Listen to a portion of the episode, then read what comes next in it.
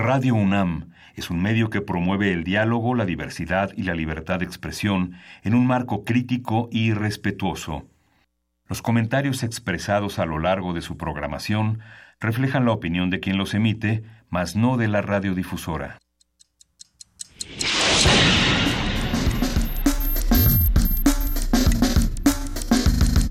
Primer movimiento. El mundo desde la universidad.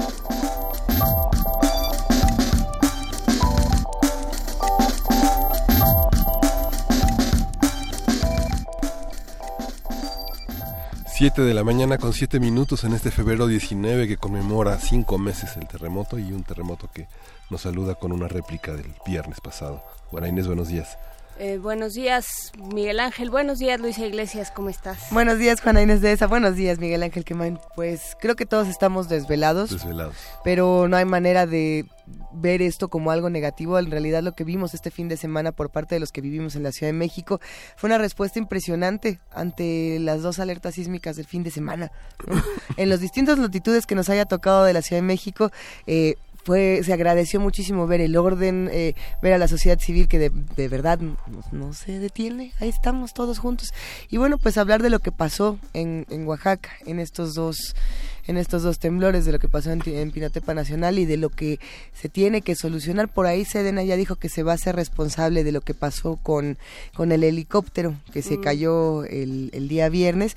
Habrá que ver qué sucede con esa, con esa noticia y habrá que ver qué sucede con muchas otras. Por ahí aparecieron muchos desvíos, muchas... Eh, escándalos con los recursos del sismo que iremos platicando a lo largo del programa que son indignantes y que no hay que que no hay que dejar de lado pero pues sí ya ya Leonel Luna ya reculó y ya van a, van a ser administrados esos recursos por toda la balconeada que les dio Miguel Ángel Macera ya ya, ya se ya se respondió el oficio ayer justamente Leonel Luna acepta que se tiene que administrar por la ciudad y que solamente la asamblea etiqueta ¿no?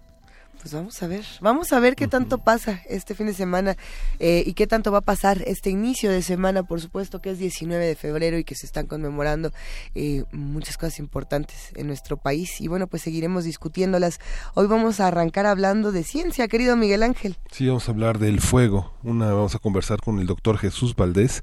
Él es investigador del Instituto de Química de la UNAM y profesor de la Facultad de Ciencias.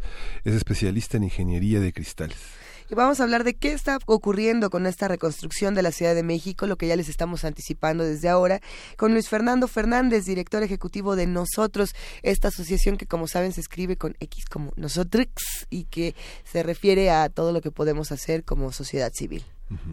En la nota del día tenemos un recuento de los sismos en Morelos y Oaxaca. Vamos a comentarlo con Gerardo Suárez Dorantes, el reportero de la radio de la Universidad Autónoma del Estado de, de, Morelos y su director del diario El Regional de Morelos. Vamos a tener también a Renan Martínez, que dirige Signos y Sentidos, Comunicación Estratégica y es un comunicador comunitario independiente. La poesía necesaria hoy está a cargo de Juana Inés de esa. Queridísima Juana Inés, ¿estás lista? Ahora sí, estoy lista. Tengo, este, tengo dos piezas dulces. Dos piezas Tanto dulces. Tanto el, el, poema como, como la música. Y ya se puede... no, no anticipes, pero... No, no, no, son sorpresas. Ahora, está perfecto.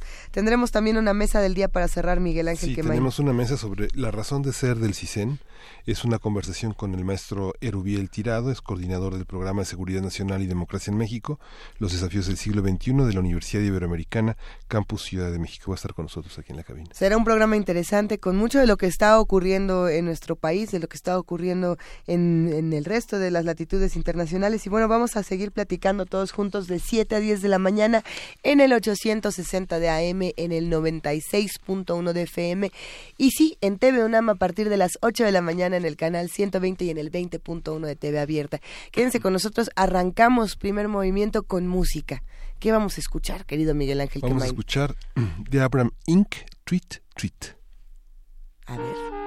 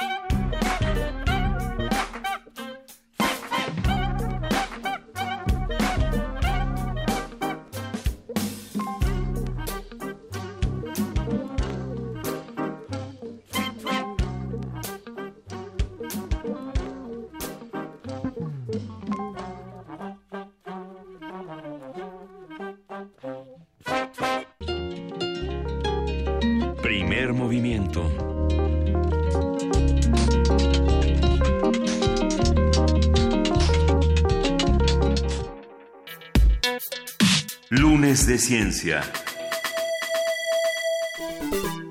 El fuego es resultado de una reacción química de oxidación que libera energía en el aire en forma de calor.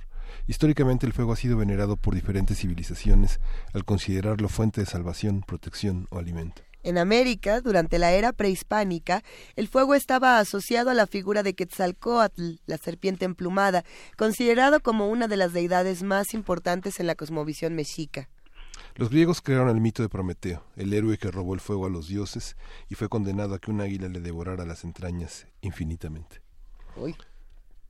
Entre los romanos existía la tradición de las vírgenes que custodiaban el fuego para que los ciudadanos pudieran acudir a recuperarlo cuando se extinguiera el fuego del hogar. Y bueno, hoy vamos a conversar sobre el fuego, qué es, qué lo provoca, qué lo alimenta y cuáles son sus características. Para ello, nos acompaña el doctor Jesús Valdés. Él es investigador del Instituto de Química de la UNAM y profesor de la Facultad de Ciencia, especialista en Ingeniería de Cristales. Doctor Jesús Valdés, muy buenos días. ¿Cómo va todo? ¿Qué tal? Muy bien, muy bien, muchas gracias. Nada más una aclaración, soy profesor de la Facultad de Química. Excelente. Muchísimas gracias por esa aclaración. Eh, se me hace que yo lo, dije mal porque no, yo lo escribí mal. Bueno, pero una disculpa. No se preocupen, no se preocupen. Jesús, Sería nos da... un honor ser de la Facultad de Ciencias. nos da muchísimo gusto poder platicar contigo, querido Jesús. Y más sobre un tema que, que ahora sí que lo tenemos tan cerca todos los días y no, a veces no lo tenemos tan claro. Empecemos por el principio. ¿Qué es el fuego? Bueno, ¿qué es el fuego? Eh, es una reacción química que consiste en una rápida combustión eh, en la que se libera energía en forma de luz y calor, que es lo que nosotros vemos como la llama. Eh, bueno, una parte de ella la, vemos como una llama, es esencialmente una reacción química de combustión. Sí.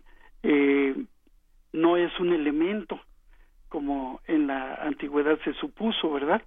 Se pensaba que era uno de los cuatro elementos y resulta que los otros tres elementos, los otros tres sí son eh, con materia, ¿no?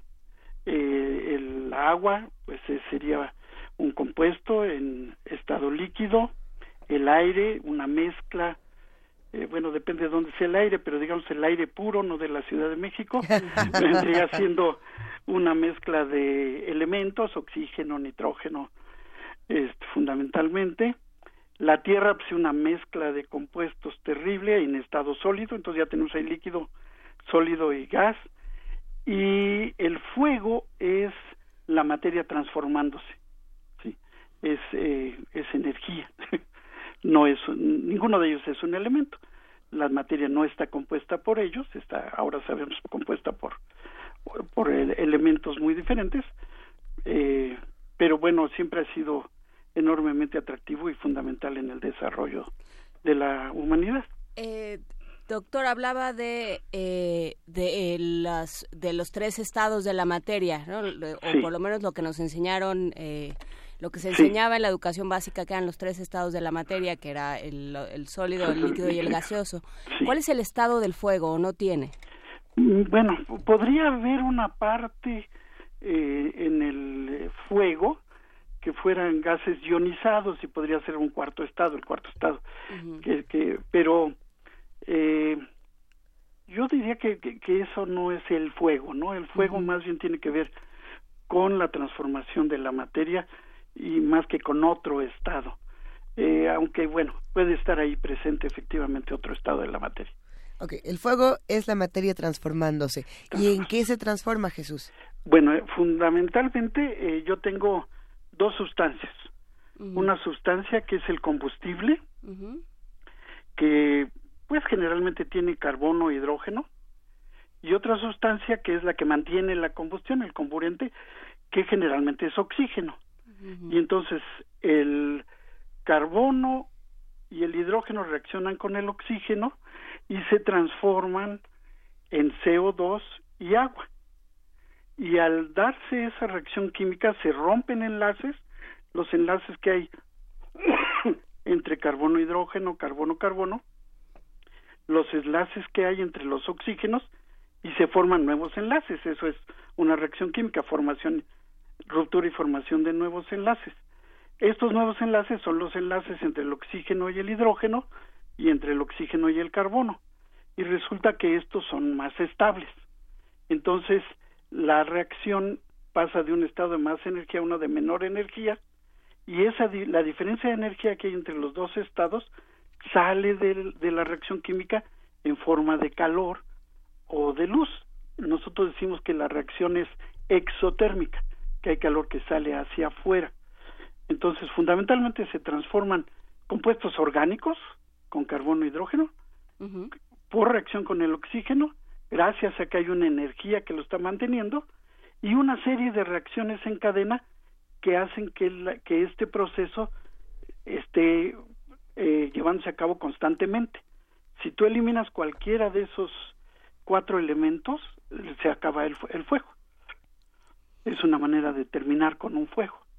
Claro, eh, o eh, añadir, por ejemplo, ¿qué pasa cuando, eh, cuando se le quita oxígeno, se quita el fuego? Exactamente, estás quitando el, elemento que mantiene el fuego, que es el oxígeno, y entonces se, se apaga la, la, flama. Si, por ejemplo, tuvieras una vela y esa vela la pones dentro de una, una jarra que ya no deja que entre oxígeno, pues la flama se va haciendo chiquita, chiquita hasta que se desaparece otra manera de acabar con el fuego sería pues que se acabe el combustible, ¿no? Entonces, qué sé yo, si tienes un, un encendedor, adentro del encendedor hay un gas. Ese gas que generalmente es propano, butano, tiene carbono e hidrógeno. Eh, si se acaba, pues ya no hay que, que quemar, ¿no? Y entonces ya se acabó el fuego. Eh, pero también necesitas tener energía constantemente. Entonces, cuando tú abres el, por ejemplo, en el encendedor, si tú abres la, eh, le da, sacas el gas, si bajas la palanquita, se sale el gas, pero no se prende. ¿Qué tienes que hacer para que se prenda? Tienes que hacer una, una chispita, ¿no? Esa chispa da la energía que permite que ahora sí los choques entre las moléculas de, del gas que está saliendo y el oxígeno tenga la energía suficiente para que se prenda pero si si tú ya no sigues dándole vueltas a, la chis ya no sigues haciendo chispitas no ya se mantiene solita la reacción. ¿por qué? porque esa reacción está produciendo energía. Entonces también si tú rompes esa secuencia y ya las reacciones químicas no siguen y siguen y siguen y siguen se detiene. ¿sí? y, eso es muy bueno.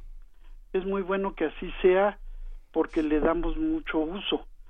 Si los combustibles se prendieran solitos, sin necesidad de que nosotros les demos energía, sería una tragedia, ¿no? Tú llegarías a tu coche y ya se incendió, el encendedor que trae ahí alguno de tus compañeros en la bolsa ya se habría prendido. Oh, bueno. sí, sería terrible, ¿no? Pero a ver, desde Prometeo hasta el encendedor, ¿cómo, ¿cómo le hicieron los humanos o cómo fueron los ah. procesos de investigación para aprender a no solamente a dominar el fuego, sino entender todas estas características? ¿Quiénes fueron los grandes investigadores del fuego? ¿Cómo se han encargado de todo esto? Mira, yo, yo mm, eh, me, me hace una pregunta muy complicada que a lo mejor un antropólogo podría responder mejor que yo. Este, pero pues es un proceso que lleva al menos unos medio millón de años, 500 mil años, que va desde que primero pudimos producir y mantener el fuego. Ese fue un proceso bien importante que tuvo una repercusión muy grande en, en, la, en la humanidad, ¿verdad? Porque pudimos comer y aprovechar, comer la comida ahora ya cocinada y aprovechar mucho mejor los alimentos. Entonces eso fue muy importante y bueno, había hasta personas especializadas en mantener el fuego y desde luego como no lo entendíamos y, y bueno, nos llevamos muchísimos años este para poder entenderlo, eh, pues lo le pusimos aspectos mágicos, ¿no? Como hemos hecho con todo lo que no entendemos. Y pues después lo, lo nos dimos cuenta que lo podíamos usar para otras cosas, ¿no? Por ejemplo, teníamos una fogata y de pronto veíamos que salía ahí un líquido que era un metal y pudimos utilizar el fuego para la fundición, lo cual fue buenísimo. Claro que ya lo usábamos para darnos luz. De pronto en la noche ya no dependíamos exclusivamente de, de las estrellas, ¿no? Ya podíamos producir luz podíamos darnos calor, entonces nos pudimos mover a zonas frías. También nos servía para protegernos porque los animales le tienen miedo al fuego, entonces lo usábamos para defendernos. Y después pues lo fuimos fuimos viendo que si caliento los metales y los golpeo, los puedo les puedo dar una forma que me que me puede ser útil para por ejemplo para producir armas, espadas o y, y porque me ayuden a cazar. También para cazar me ayudaba el fuego, porque yo puedo asustar a los animales y llevarlos hacia, no sé, un mamut lo puedo llevar hacia un barranco y pues ahí ya lo, lo puedo matar y tener comida y tener pieles, ¿no? Este, puedo eh, incinerar desperdicios, fue otra cosa que después aprendimos, ¿verdad? Podía destruir cosas Desgraciadamente eso, lo seguimos haciendo y una de las partes negativas de la combustión del fuego pues es que produce gases que contaminan ¿no? eh, luego también pues como era algo sagrado cremamos eh, cuerpos de de nuestros eh, seres queridos no sí claro y lo usamos como arma también, ¿verdad? Lo lanzábamos y quemábamos, incendiábamos las poblaciones. Esos ya serían, en, mi opinión, usos muy negativos.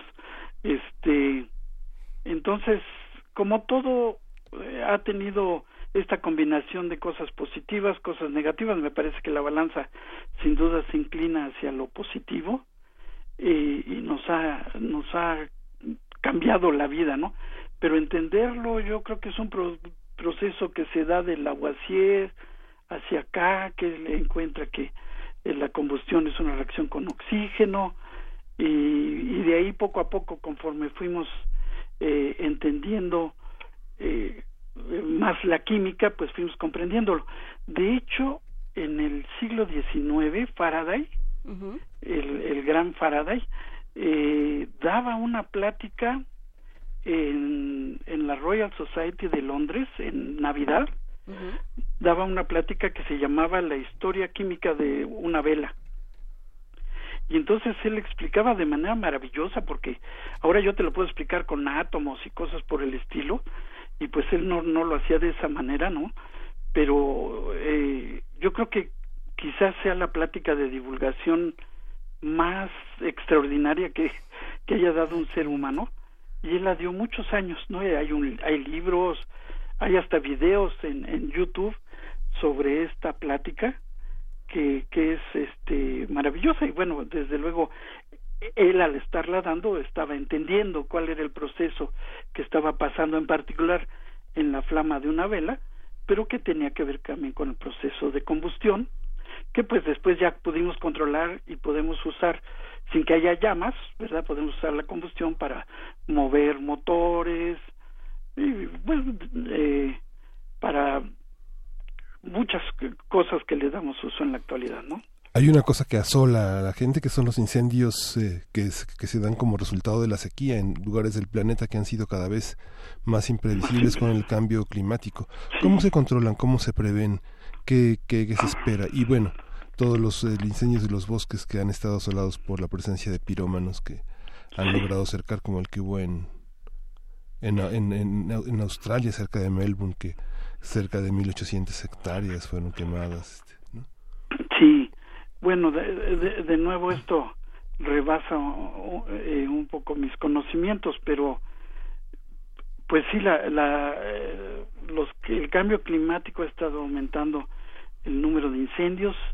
Tengo entendido que los incendios, por un lado, lo que llaman incendio frío, un incendio más bien controlado, son buenos para los ecosistemas modifican, modulan los sistemas, hay plantas que requieren del fuego para que las semillas se abran y cosas por el estilo, pero estos fuegos descontrolados que lo único que hacen es pues destruir plantas que son tan necesarias para nuestra vida y además eh, pues que si son provocadas por el encanto que, que tienen las llamas pues es, es terrible no y tendríamos que evitarlo eh, los fuegos lavan la tierra eh, y, entonces ya no permiten que el agua se, se quede y queman el nitrógeno. El nitrógeno es, es un problema muy serio para la humanidad porque es algo que nos alimenta, ¿sí? pero los seres humanos y la mayoría de, las, de los seres no sabemos eh, hacer compuestos a partir del nitrógeno que hay en el aire y esto lo saben hacer ciertas plantas leguminosas sobre todo. Entonces si yo las quemo y, este ya no tengo los que los que las plantas que van a fijar el nitrógeno que luego todos vamos a utilizar y además lavo la tierra verdad y el agua se va y ya no penetra y el daño puede ser terrible. Doctor Jesús Valdés, ¿qué tiene que haber en una atmósfera para que para que haya fuego? Bueno, esencialmente en la, atmósfera tiene que haber el oxígeno que es el que va a reaccionar es el oxidante. Entonces es mientras haya oxígeno y el oxígeno llegue a, a donde está el fuego va va a va a mantenerse la reacción química. Si yo no dejo que llegue el oxígeno si ya no hay oxígeno y hay solo nitrógeno o hay CO2 o los todo lo, lo que se forme durante la combustión y ya no ya esos gases ya no permiten que el oxígeno llegue pues ya ya no ya no hay una fuego de hecho la hay un fenómeno de convección donde los gases se están moviendo que arrastran el oxígeno de nuevo a donde se está llevando la reacción química y por eso se puede mantener. Y nos preguntan también en redes por el fuego fatuo. Ay, ¿Qué es el fuego fatuo? Ay, no, no, no sé. ¿No? Ah, bueno. Eh, eh... pero, ¿sabe, ¿saben qué? Si ponen en Wikipedia fuego fatuo, aparece luego, luego. Pero no, no. Eh, eh, hay una, los maestros de secundaria y bachilleratos suelen este, hablar muy mal de Wikipedia. Déjenme defenderla. Eso. Este, Wikipedia tiene cosas terribles, desde luego, ¿no? Pero en ciencia eh, está escrita por académicos en, en, su, en la mayoría de los casos, ¿no? Y yo cuando busco algo de mi área en, en Wikipedia, me encuentro cosas muy bien hechas. Unas mejor, otras peor. Están en general mejor en inglés, pero eh, en general. Pero es un buen lugar para buscar, que no, que no. Sí, el problema es cuando se vuelve la única fuente. Sí, que sea la única fuente y que yo crea, que yo crea lo que dice Wikipedia. Y hay que recordar que la ciencia y bueno casi todas las cosas en general no son de creer sí tiene que haber evidencias para que para fundamentarlos. Entonces yo no debo creer pero si leo y eso parece razonable y busco. De ahí generalmente puedo irme a otras fuentes pues lo fundamento habrá los libros de texto los puedo usar también Estábamos también, eh, cuando preparábamos esta conversación, hablábamos de, su área de especialización, doctor, de eh, la ingeniería de cristales. ¿Los cristales y el fuego están, ¿Cómo se relacionados? Mm, no creo. Hay ciertas piedras con las que puedo usar para, para producir fuego, ¿verdad? A través de la fricción. Este, ay, que ahorita les voy a hacer una pregunta yo a ustedes. ay, nanita. El fuego fato es un fuego fenómeno consistente aparentemente en la inflamación de ciertas materias que se eleva de las sustancias animales o vegetales. Ahí sigue Wikipedia. Bueno, ahí se los dejo de tarea que pregunto. Pero tiene que ver con algo que dice Paco Barajas también en Twitter, que dice, en el rancho de mi mamá le llamaban fuegos fatuos al fuego que salía de la tierra Generalmente había huesos o dinero abajo de ese fuego. Lo del dinero no sé, ah, lo de los huesos tiene sentido. Sí, sí, lo de que el fuego sea, bueno, sobre todo si hay, veo aquí que si hay fósforo y, metano, claro, estos, el fósforo eh, es fosforescente, de ahí viene la palabra, este, igual que, por cierto, dije que eh, la combustión es una reacción de oxidación, porque la palabra viene de oxígeno, ¿sí? Entonces, bueno, eh, efectivamente, por lo que hay sustancias que están en, el campo y pues eh, por alguna razón se inflaman, ¿no? Es decir, inflamar, al em, inflamarse emiten energía. Eh, le explico qué es, de dónde viene la luz. La luz viene de que los electrones en un átomo suban en niveles de energía y después regresen y al regresar emiten luz. Eso es lo que nosotros vemos como fuego o como luces. Si no siempre es fuego. Si yo caliento un, un fierro, este no, no se incendia, ¿no? Pero se pone rojo porque está emitiendo luz que yo veo en en el visible como rojo, anaranjado, dependiendo de la temperatura pero ya me desvíe, ¿verdad? La verdad es que estamos pues disfrutando pues mucho la conversación. conversaciones. parece que estoy en clase y este luego me desvío de mis clases y tengo que preguntarle a mis alumnos. No ¿Y qué íbamos? Pero a mí justo da muchísima curiosidad pensar cómo se vive todo esto en el salón de clases, que cuáles son las curiosidades nuevas sobre el fuego, cómo se enseña el fuego en un salón de clase. Mira, te, voy a decir que no, yo nunca lo he visto, ah, bueno, quizás en la preparatoria sí, en las preparatorias, eh, por lo menos en el CCH, en un programa, si mal no recuerdo, venía fuego como un objeto de estudio. Yo creo que lo que hemos hecho los maestros es utilizar por lo atractivo que son. Yo cuando, cuando me inicié como divulgador de la ciencia, daba pláticas en las que hacía fuegos, ¿sí? Porque pues llaman muchísimo la atención. El problema es que acaba siendo muy divertido. Y entonces si, si una plática de divulgación de la ciencia es como ir a la feria, hay algo que está mal, ¿no? Porque entonces los niños o los jóvenes que lo están viendo se llevan solo las emociones y no aprendieron nada, no se llevaron ningún conocimiento. Encontrar el balance ahí es, es difícil. Eh, yo doy una plática con cerillos, que lo único que hago es prender cerillos y dejarlos caer.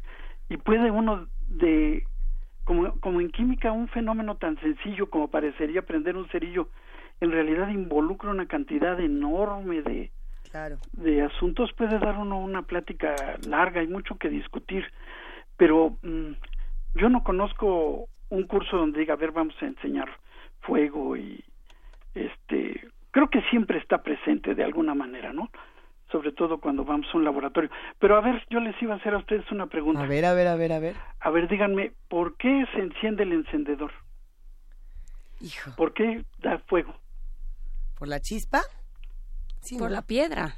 Porque hay dos, tiene dos piedras. Por el gas. Pues sí, pero no, ¿cuál es la verdadera, verdadera razón por pues la, la, mano del hombre. Mm, ¿Tampoco? La mano, la chispa, la, piedra, el Estos maestros que preguntan que tienen la respuesta en la cabeza son Díganos, díganos. La mera neta de por qué se prende, vaya. A ver. A ver, ahí les va. Entonces que por la mano, por la fricción. La chispa, la... fuerza, ¿Por qué lo puedes hacer? reserva el gas.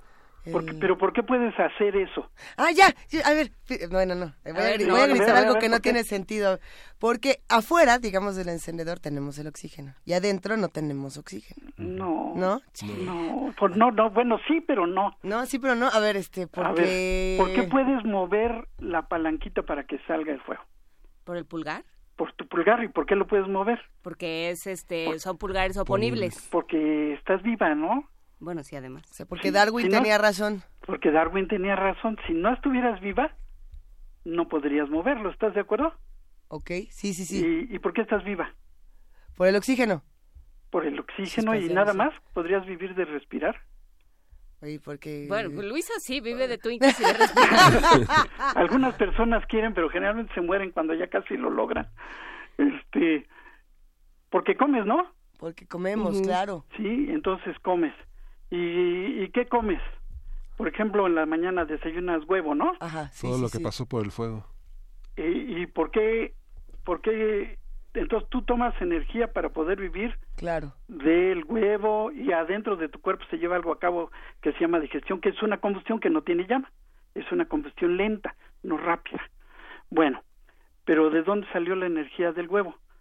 De la gallina, ¿no? Okay, ¿Y la gallina de dónde sacó energía? Hijo, sí. la plantita que se comió, ¿no? ¿Eso quiere decir que todo es energía? Eso que no, eso quiere decir que ella se comió la plantita que tenía energía y la energía que tiene la plantita venía del sol. Entonces, tú puedes prender el, el encendedor porque hay sol. No, bueno. Porque finalmente estás transformando la energía que hay en el, en el sol que primero se transformó a través de la fotosíntesis en energía química en la planta, luego en la gallina, luego para ti, luego tú mueves el dedo, eh, tienes energía cinética, fricción, los gases se combinan y se prenden.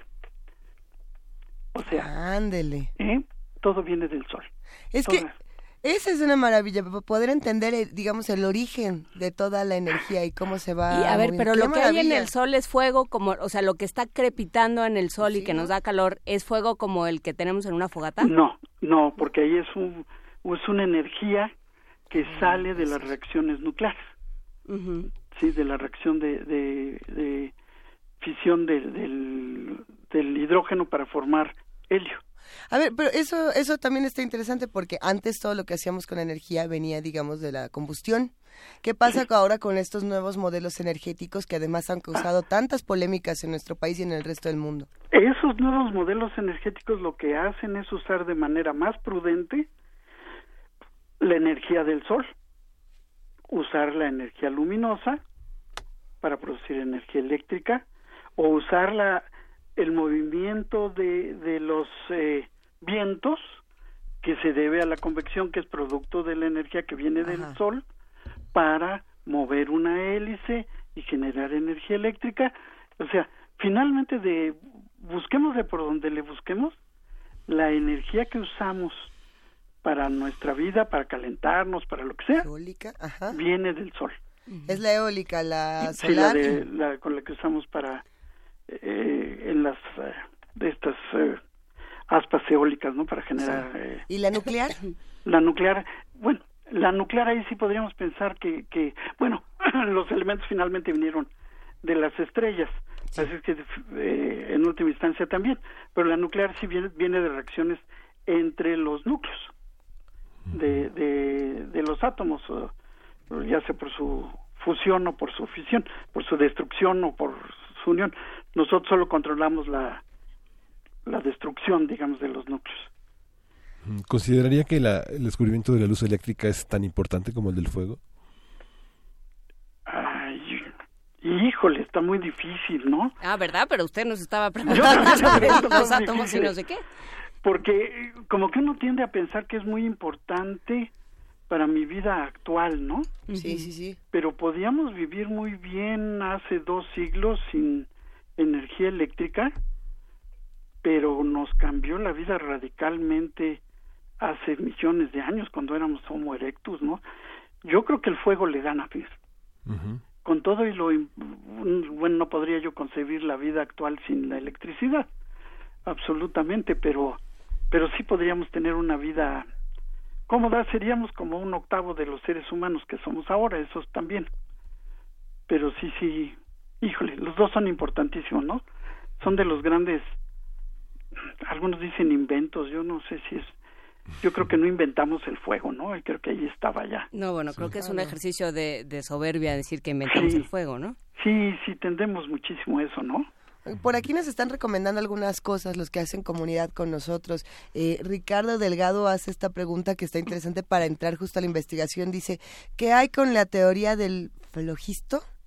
Para entender, la, para entender la combustión. Eh, si no me equivoco, este, este era una teoría de hace muchísimos años. Que estoy buscando a ver años que, cuando, um, digamos, para decirlo sencillamente, no se había descubierto que el oxígeno era parte importante de la de la de la combustión sí esto esto se resolvió por, por Lavoisier hace y cómo fueron los experimentos cómo fue el, sistema o el método de Lavoisier para para llegar a la conclusión de que era el oxígeno pues mira esencialmente hacer eh, reacciones controladas. Pesar en esa época la gente lo que podía hacer ahora podemos hacer cosas mucho más sofisticadas era pesar objetos, entonces quemar de manera controlada, pesar, ver qué pasaba cuando había oxígeno, cuando no había oxígeno. Eso fue llevando a, a entender que el oxígeno era fundamental para la combustión y que esta idea del flojisto estaba equivocada. No son, nos llevamos más de 100 años en entenderlo explicarlo en tres palabras es bastante complicado. No es tan este, fácil, señor. Sí, no, son, son de esas cosas que uno tiene que sentarse y decir, a ver, ¿cómo lo voy a decir? Y algunas de esas cosas que me he sentado a, pensar, a ver, ¿cómo lo puedo decir de manera sencilla? Es que, que solo lo puedo hacer cuando realmente lo entiendo. Requieren de, de, de esfuerzo, ¿no? Ah, ya lo puedo decir de manera muy sencilla. Es que ya lo entendí bien ese es algo que todos los estudiantes deben tratar de poder hacer, poder decir lo que el maestro enseñó, aprenderlo, hacerlo propio y poderlo decir de manera sencilla, explicárselo a sus compañeros. Cuando pueden hacer eso de manera sencilla, ya lo aprendieron. ¿Qué, libros nos recomiendas, eh, Jesús, Valdés, para entrarle a estos temas? ¿Qué ligas? ¿A, dónde nos ah. acercamos para saber un poco más? Miren, yo libros sin duda les, eh, les recomendaría mucho y hay por ahí una traducción al español, este libro de historia, historia de la, ¿cómo se llama? Eh, ¿Qué historia química de la flama? De, de Faraday. Es un libro que sin duda es recomendable también les recomiendo, eh, como les había dicho, en Wikipedia pueden encontrar una serie de cosas interesantes. En YouTube hay una serie, está en inglés, pero bueno, luego puede uno obtener las traducciones automáticas, que luego no son muy buenas, pero, pero permiten entender. Hay una serie muy, muy buena que viene con un libro, que también está en inglés.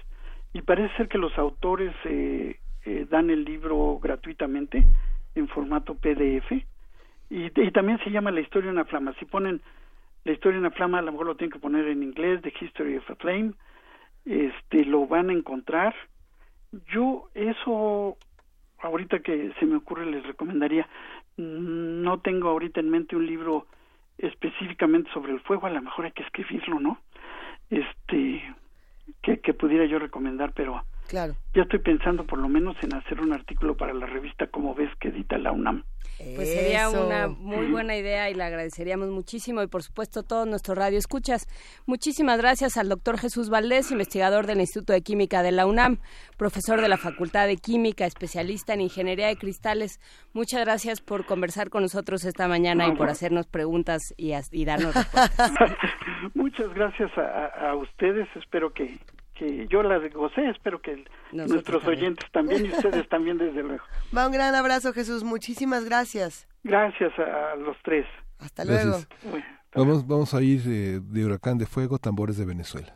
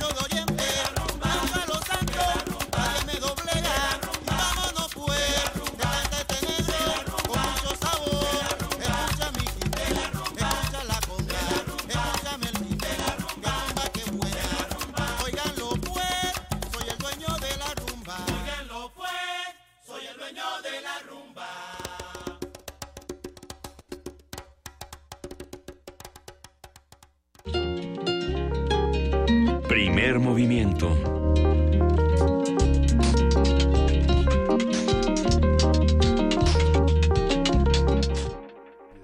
Estábamos hablando fuera del aire en el 96.1 de FM y en el 860 de AM de los pollos, de las articulaciones, de los dedos chuecos, de todo lo que nos pasó este fin de semana. Ha sido una semana de muchas emociones y apenas es lunes a las 7 de la mañana con 51 minutos. ¿Qué tal eso? ¿Cómo la ven?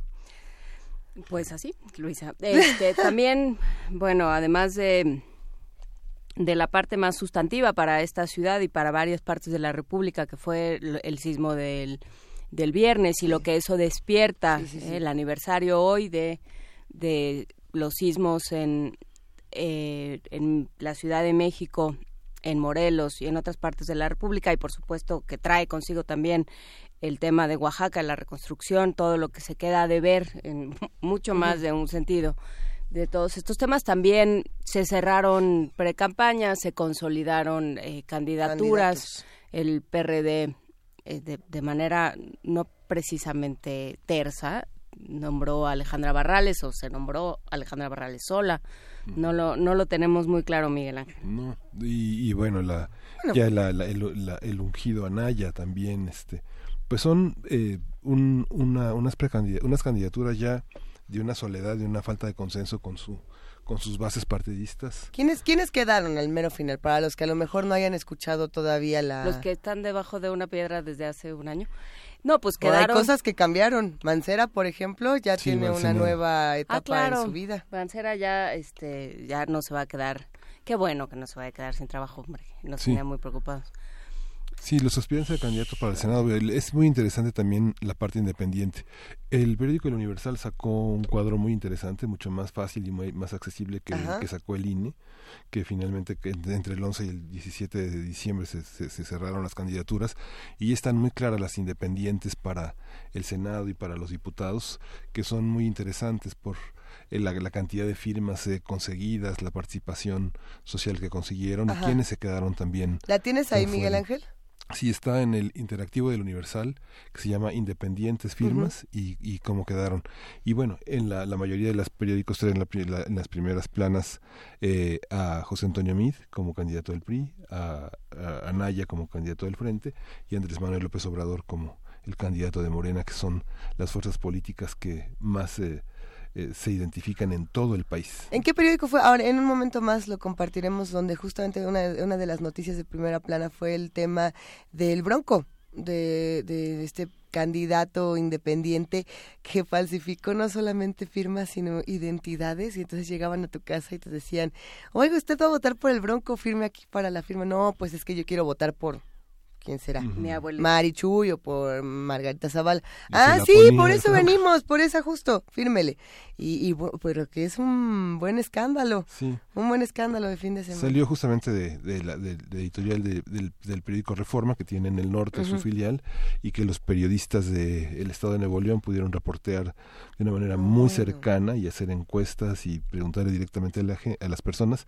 Y bueno, ya lo monitoreó el Instituto Federal Electoral del Instituto Electoral de Nuevo León y este, queda como una, se, se, consigna como uno de los aspectos que tendrán que reprochársele a esta a esta, a esta pre-campaña. A partir de este momento quizás sí sea prudente, no, no diría obligatorio, pero sí muy prudente entrar de manera constante al portal de la UNAM que nos, nos proponen. La página en un momento más la, la volvemos a compartir en redes sociales para estar al tanto de todas estas noticias de los candidatos ¿no? y de todo lo que se está reuniendo desde la universidad para estar dialogando. Sí, son dos páginas, una del Instituto de Investigaciones Sociales, elecciones.unam.mx, y la del, de la del Instituto de Investigaciones Jurídicas, que es Elecciones 2018. Y eh, también la crónica de las elecciones federales, creo, creo, que era a la que te referías, también, Luisa. También, crónica Vamos a ir reuniendo, conforme avance el proceso, vamos a ir reuniendo todas las los esfuerzos que está hecho está haciendo la UNAM desde sus diferentes instancias, sus diferentes facultades y centros de investigación y bueno, lo que encontremos también de otras universidades, todo aquello si ustedes saben de algún esfuerzo que se esté haciendo en su eh, en su área de adscripción, en su universidad, en su centro de estudio, pues háganoslo saber también para que para que tengamos muchas opciones de información a las cuales recurrir eh, hemos estado hablando aquí con el doctor Álvaro Arreola, que está haciendo algo desde el Instituto de Investigaciones Sociales. Hemos hablado con Horacio Vives, que, lo, que está trabajando desde jurídicas, pero también la Facultad de Ciencias Políticas y Sociales está haciendo ciertos ejercicios de monitoreo. Eh, se está haciendo desde varias partes. Eh, vamos a irlas reuniendo, irlas platicando con todos ustedes para compartirlas. Tenemos un minutito más para mandar un gran abrazo a todos los que nos están escuchando, a R. Guillermo, a, por aquí tenemos a Alfonso de Alba Arcos, a Mayra Elizondo, le mandamos un abrazote, que me estaban preguntando por la combustión espontánea, a ver si ahorita buscamos un poco más del tema, a Paco Barajas, a la meme, que además la meme nos está recordando, le mandamos un gran abrazo. Hace dos años estábamos justamente en la Feria Internacional del Libro del Palacio de Minería y estábamos en estas transmisiones en vivo desde desde el palacio, ¿no? disfrutando de los libros, de las editoriales, y falleció Humberto Eco justo hace dos años el día de hoy y nos tocó en vivo recibir esta noticia en, en las transmisiones y, a lo largo del programa podemos ir recordando algunas de estas frases, algunos de estos libros que nos cambiaron la vida. Pero antes de hacerlo tenemos una producción de Radio UNAM. Un bastidor, un bastidor acústico que se llama Rinoceros y es de Theo Hansen. Animaris Rinoceros, Theo Jansen. Escultura cinética de acero y poliéster de 5 metros de alto y 2 toneladas de peso. 2004. Artista sonoro Pablo Gav.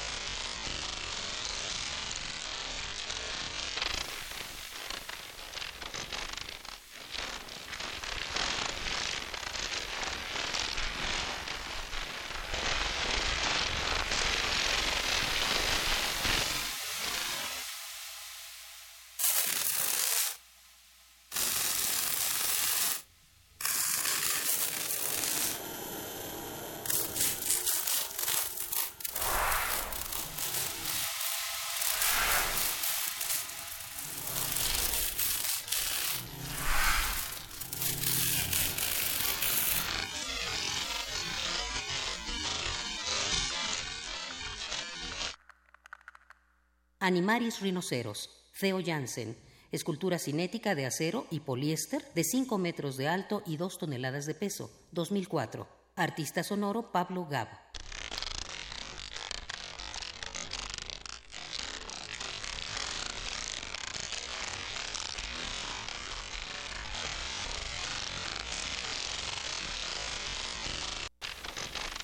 Desplazándose lenta y acompasadamente entre dos franjas de hierba o a un costado del canal Alberda, el Animaris rinoceros de Theo Jansen tiene toda la apariencia de una bestia magnífica y milenaria.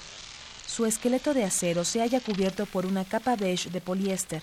A cada paso, cada una de sus dos extremidades lleva a cabo un movimiento exacto y reposado. Su enorme estructura se halla probablemente vacía y presenta como un reguilete varios orificios por donde corre el viento que la anima. Y es que sí, es un ser animado, o bien un animal de playa, por decirlo con las palabras de su creador. El Animaris rinoceros recibe su nombre no solo por esto, sino a raíz de su parecido en peso y fuerza con los rinocerontes. Por lo demás, su fisonomía es toda extremidades, superficies planas y rectangulares plegándose, encogiéndose y estirándose e impulsándose una a la otra en el lento vaivén de su enorme cuerpo.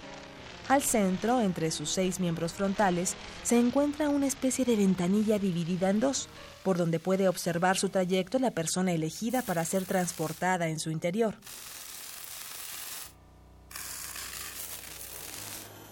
El Animaris rhinoceros es, a los ojos de Theo Jansen, un organismo viviente y es, en términos generales, un autómata del viento. pero esta bestia es también y al mismo tiempo una obra de arte y una aplicación admirable de la ciencia y la ingeniería. Animaris rinoceros, Theo Jansen, escultura cinética de acero y poliéster de 5 metros de alto y 2 toneladas de peso, 2004. Arte sonoro, música y piano, Pablo Gab.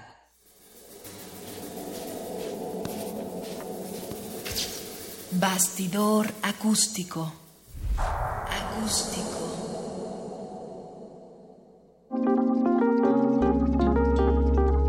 Primer movimiento. Hacemos comunidad.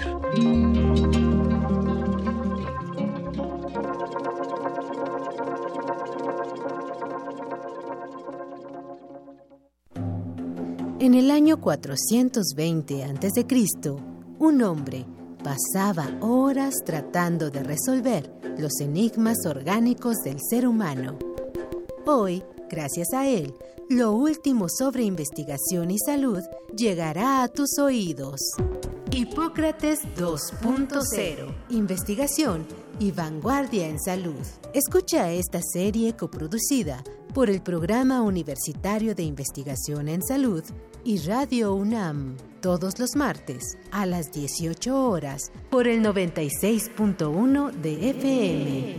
Radio UNAM, Experiencia Sonora. En nuestro país, el incremento de embarazos a temprana edad va en aumento. Y no solo eso, cerca de 280 mil jóvenes adolescentes entre los 12 y 19 años de edad se ven obligadas a abandonar sus estudios cada año. En el Partido Verde, impulsamos una ley que garantice el derecho a la educación de madres jóvenes, otorgando becas y el derecho a guarderías, buscando mejorar sus oportunidades de desarrollo y calidad de vida. Partido Verde. PRD, Izquierda Hoy. Somos la izquierda que se identifica con las y los jóvenes, convencidos de lo que creemos, porque cuando dicen desigualdad, reclamamos igualdad. Cuando dicen jerarquía, reivindicamos la equidad. Cuando imponen control, decimos respeto a la diversidad. Y cuando hay abusos, exigimos nuestros derechos, los de todas y todos, sin distinciones. Estas son nuestras causas, es la actitud con la que vivimos. Hoy es nuestro tiempo y estamos seguros de una cosa. Somos la izquierda de hoy. El padrón electoral del Instituto Nacional Electoral es una de las bases de datos más seguras del mundo. Para mantener su actualización y consistencia, una persona del INE perfectamente identificada podría visitarte en tu domicilio. Recíbela para verificar y confirmar que tus datos correspondan con los que se tienen registrados en el padrón electoral. En 2018 tomaremos decisiones muy importantes y nos aseguramos de contar con todo para tener unas elecciones limpias, justas y transparentes. Instituto Nacional Electoral, INE. Las palabras describen y transforman la realidad. El diálogo en materia de Estado nos concierne a todos.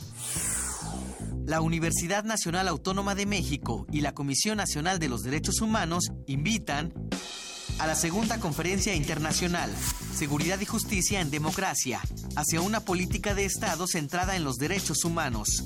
Especialistas de diversos ámbitos formularán propuestas en beneficio de nuestra sociedad. Te esperamos del 26 de febrero al 2 de marzo en la antigua Escuela de Jurisprudencia. Calle de Academia número 22, Colonia Centro, Ciudad de México. Para más detalles visita el sitio web www.seguridadjusticiaydh.com. Si decides apoyar a algún aspirante a una candidatura independiente y registras tu credencial para votar en la aplicación oficial del INE, ya sea en una tablet o en un teléfono celular, tus datos estarán seguros y protegidos por el INE. Recuerda que el aspirante a la candidatura independiente o su auxiliar no podrán quedarse con tu credencial. Para mayor información, consulta www.ine.mx diagonal candidaturas independientes. Instituto Nacional Electoral. INE. ¿Qué dijiste? Otra vez estos con su canción. Lo que no sabes del movimiento naranja es que llevamos tres años luchando por eliminar las pensiones de los expresidentes, que fuimos los únicos en votar en contra todas las reformas del gasolinazo y que también hemos sido los únicos en renunciar a bonos y privilegios y luchar contra el despilfarro. Sé parte de este movimiento.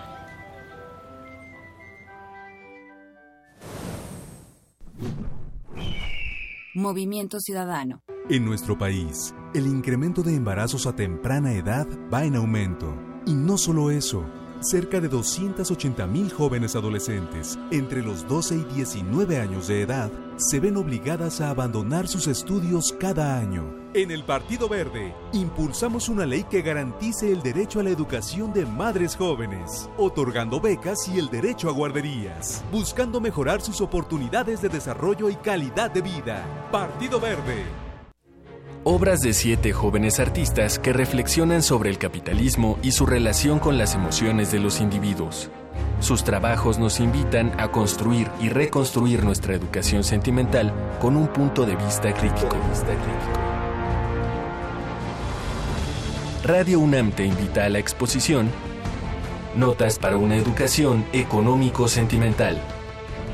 Una crítica a los sistemas de producción económicos y políticos hasta el 18 de marzo. Invitan el Museo Universitario del Chopo y Radio UNAM. Experiencia Sonora. Búscanos en redes sociales, en Facebook como Primer Movimiento UNAM y en Twitter como P Movimiento o escríbenos un correo a primermovimientounam@gmail.com. Hagamos comunidad. Y en este momento son las 8 de la mañana con 6 minutos. Es lunes 19 de febrero, querido Miguel Ángel Quemain. Te saludo de nuevo. ¿Cómo estás? Buenos días. Pues sí, para nuestros eh, televidentes de Radio NAM, ya estamos hace una hora en Radio NAM, aquí este, haciendo un, un esfuerzo para entender todo lo que ha pasado en estos cinco meses de, desde, que, desde el 19 de septiembre que el terremoto y desde el 7 de septiembre que asoló varios estados del país y, el, centro de México. Y lo seguimos discutiendo. Hablábamos al principio de este programa de que llegamos todos probablemente desvelados, pero el gusto que da saber que ante las emergencias y ante los nuevos protocolos ya estamos preparados y que podemos apoyarnos los unos a los otros. Querida jefa de información, Juana Inés de ESA, buenos días una vez más. Muy buenos días a todos, buenos días a los que empiezan ahora a vernos por televisión. Recuerden que estamos en radio desde las 7 de la mañana en el 96.1 de FM, en el 860 de AM que, que, bueno, hemos estado conversando sobre el fuego, sobre las diferentes formas en las que nos hemos explicado como seres humanos qué es el fuego, qué hace falta para que exista, cómo se conserva y, por supuesto, qué implica este tipo de eh, energía de, o de liberación de energía y qué implican otras, pero... Ya mandaron un mensaje que decía, básicamente si no hay sol no hay gallinas. Así es. Eso no lo he visto. A ver, pero es que creo que me lo mandaron solo a mí. Ahorita, ahorita lo busco y se lo reenvío. Creo que sí, pero bueno, por lo pronto, ¿les parece si nos vamos a nuestra nota nacional? Excelente. Vamos para allá para seguir discutiendo todos los temas importantes. Primer movimiento.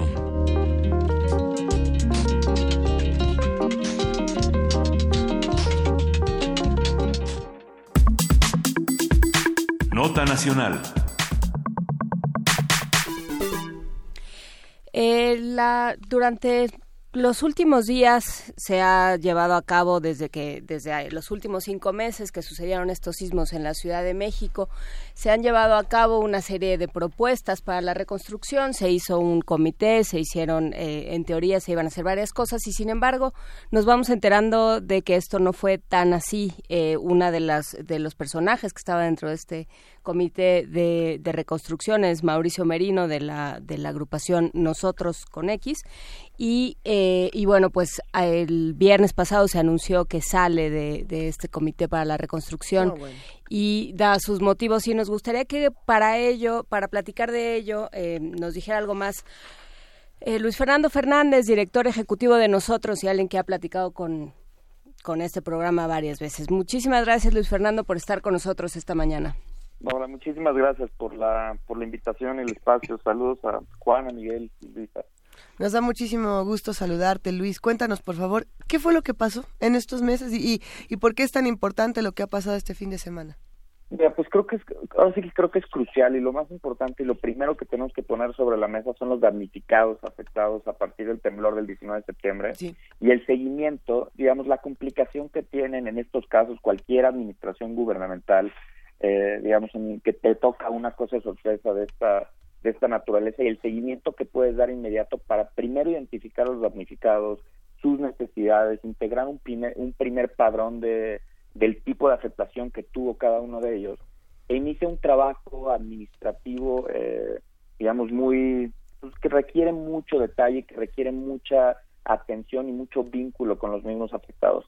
Esto se inició casi hasta dos meses después del, del temblor eh, y no es un tiempo tan descabellado, pensando que en otros en otros países o temblores en otras partes del mundo, digamos, ha, tomado mucho más tiempo. Iniciaron el trabajo en la Comisión de Reconstrucción que integra el jefe de gobierno, en el que después de mucha presión de la organización, eh, pues de, nosotros, para que se integrara un fondo único en el país, se acepta la propuesta por la jefatura de gobierno. integran un fondo único eh, y además de eso integran una comisión de reconstrucción que será la que dé seguimiento a ese fondo y posteriormente que pueda generar eh, pues que pueda dar seguimiento a cada una de las decisiones que tome esta comisión, cómo se asignan los recursos y con eso mejorar las condiciones de transparencia del fondo. Pues todo esto iba caminando perfecto hasta el 31 de diciembre, cuando la Asamblea Legislativa aprueba en, pues, eh, en el día del Año Nuevo, en donde prácticamente está todo el mundo desconcentrado, después de un, o sea, de una negociación intensa en la Asamblea, aprueban el presupuesto de egresos de la Federación en donde agregan en donde ponen dos eh, redacciones en dos artículos, el artículo 13 y el artículo 14 del presupuesto de egresos. Básicamente estos dos artículos juntan un total de presupuesto de 15 mil 15.800 millones de pesos aproximadamente. Y en esta los, los diputados se dan dos atribuciones. En el caso del artículo 13 para aprobar el ejercicio ya destinado a asambleas, digo ya destinado a al ejecutivo local, por 7 mil millones de pesos. Entonces, lo que les dice el artículo es, a pesar de que tú ya tengas definido el gasto, me lo tienes que mandar a, la asamblea para que yo apruebe. Si no está aprobado, no se puede erogar. Y eso habla de, eh, digamos, son recursos destinados, bueno, a cada una de las dependencias que tienen que ser aprobados por tres diputados, por tres posiciones en diputados, que es el presidente y el secretario técnico de la Comisión de Gobierno y el presidente de la Comisión de Presupuesto. Estamos hablando de Leonel Luna, de Mauricio Toledo y en el caso del, y en el caso del, de, la, de la comisión de presupuesto de Jorge Romero. En, es en estas tres manos, en estas tres posiciones de la Asamblea, en las que recae la firma y la aprobación. Y el artículo 14 plantea, agrega un verbo eh, adicional para autorizar el ejercicio de otros 8 mil millones de pesos. Que esto, digamos, eh, extiende o amplía las facultades para la Asamblea establecidas en, el en, en la ley de reconstrucción. A partir de esta decisión, pues lo que sucede es evidentemente un cisma al interior de la comisión y con la jefatura de gobierno a principios del año, cuando se da cuenta la comisión que a pesar del trabajo que ha realizado, pues no puede tomar las decisiones. Y empieza una negociación, una negociación o una conversación por decir, oigan, ¿en qué momento pasó esto? ¿Y por qué la Asamblea le está quitando atribuciones al Ejecutivo. En esa discusión, eh, la Asamblea recula y dice, yo no estoy quitando ninguna atribución, sin embargo, es una atribución establecida en la ley. ¿no? Dan un, hacen un comunicado en el que dice, no vamos a ejercer esa facultad, etcétera.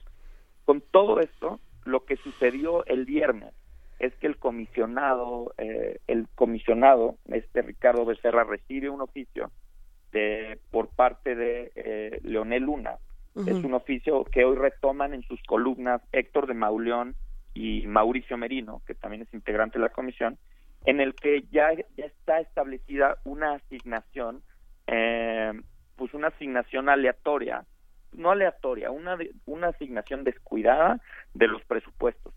En específico, es una asignación presupuestal que establece no para Coyoacán. Ese oficio, hay un oficio que circuló en redes sociales en el que no se, no se confirmó su veracidad. este es otro documento en el que entregan en el que entregan recursos abiertamente a distintas, digamos, a distintas dependencias. Te pongo un ejemplo, ponen 960 millones de pesos a la Secretaría de Obras Públicas, 500 millones de pesos a Desarrollo Social, 700 millones de pesos a la Agencia Urbana, a de Gestión Urbana, entre otros.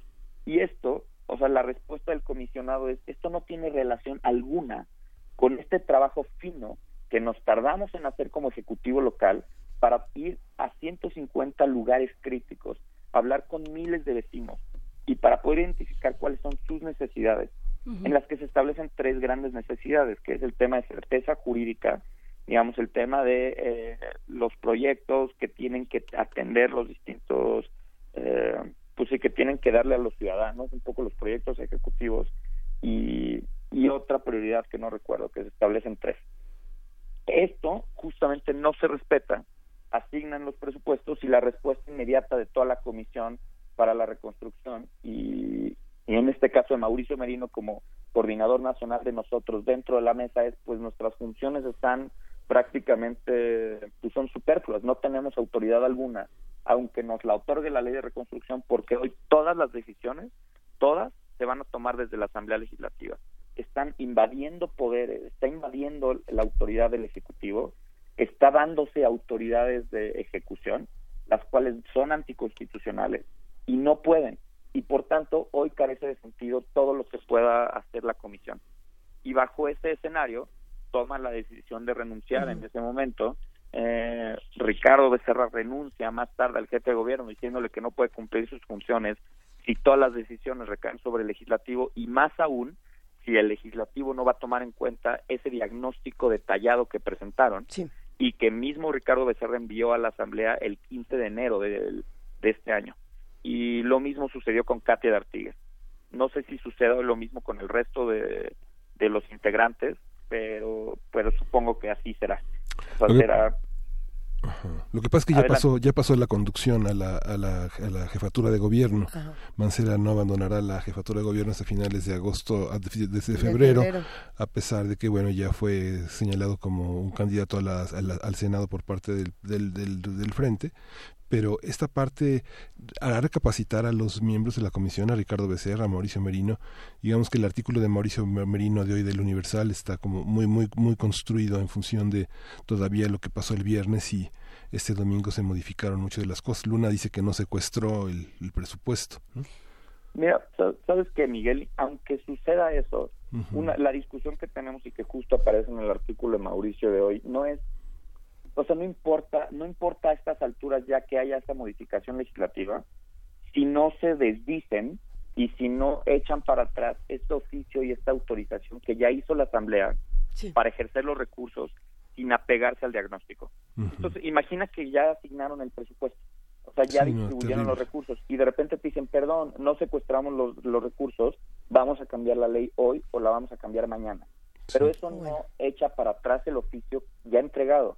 Entonces eso pues se, convierte en una simulación total. Y, déjame ponerlo así, así de claro, en una tomada de pelo para todos los ciudadanos y sobre todo para los damnificados, que lo que decíamos en nosotros es justo la vida de varios, o sea, el patrimonio de muchos de ellos, 130 edificios que están en el punto de la demolición, que necesitan certeza jurídica, que están pendiendo sobre polines, eh, no van a tener los recursos por esta asignación descuidada.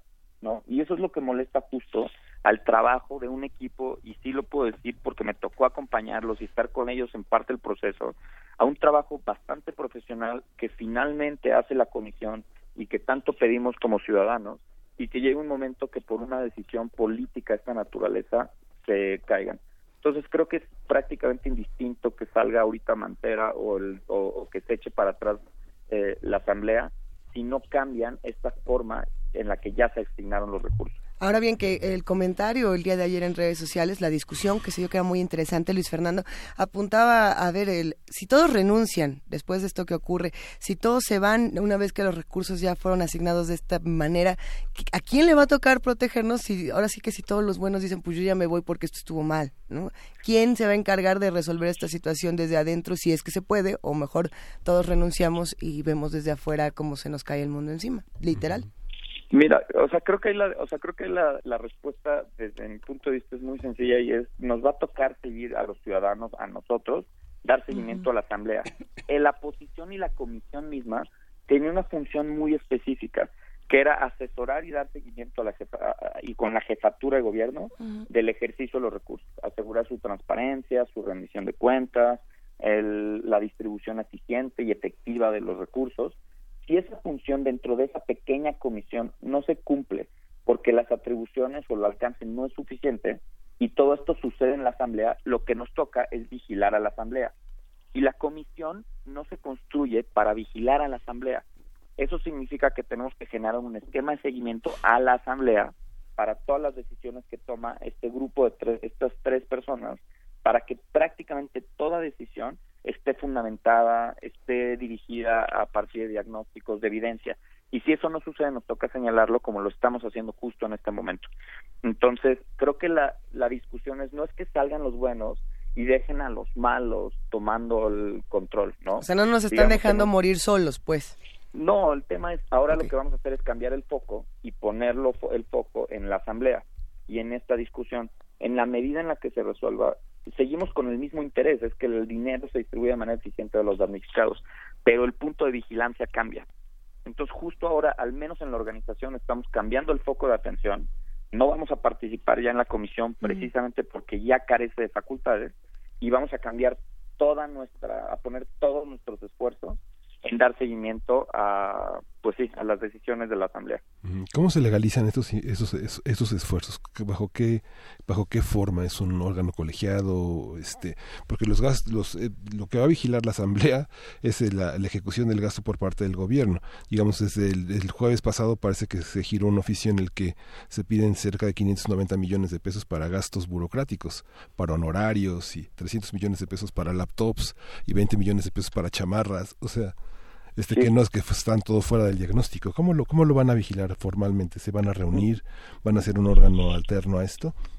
No, pues eso todavía no está definido, Miguel. Justo lo que planteas de ese oficio, lo que le comentaba hace un momento a, a, Luisa o a, Juana, a Luisa, es que no está, eh, es que justo ese oficio, el que circuló en redes, ya lo, o sea, no se corroboró la veracidad, en el que se distribuyen laptops, este, este tipo de, venceres que incluso lo destinan a Coyoacán, o al menos así aparece en el oficio. Ese no es, o sea, no es verídico y no podemos, digamos, no lo podemos tomar como cierto, incluso si se les dicen, porque no lo tienen ni la Secretaría de Finanzas ni la Comisión para la Reconstrucción.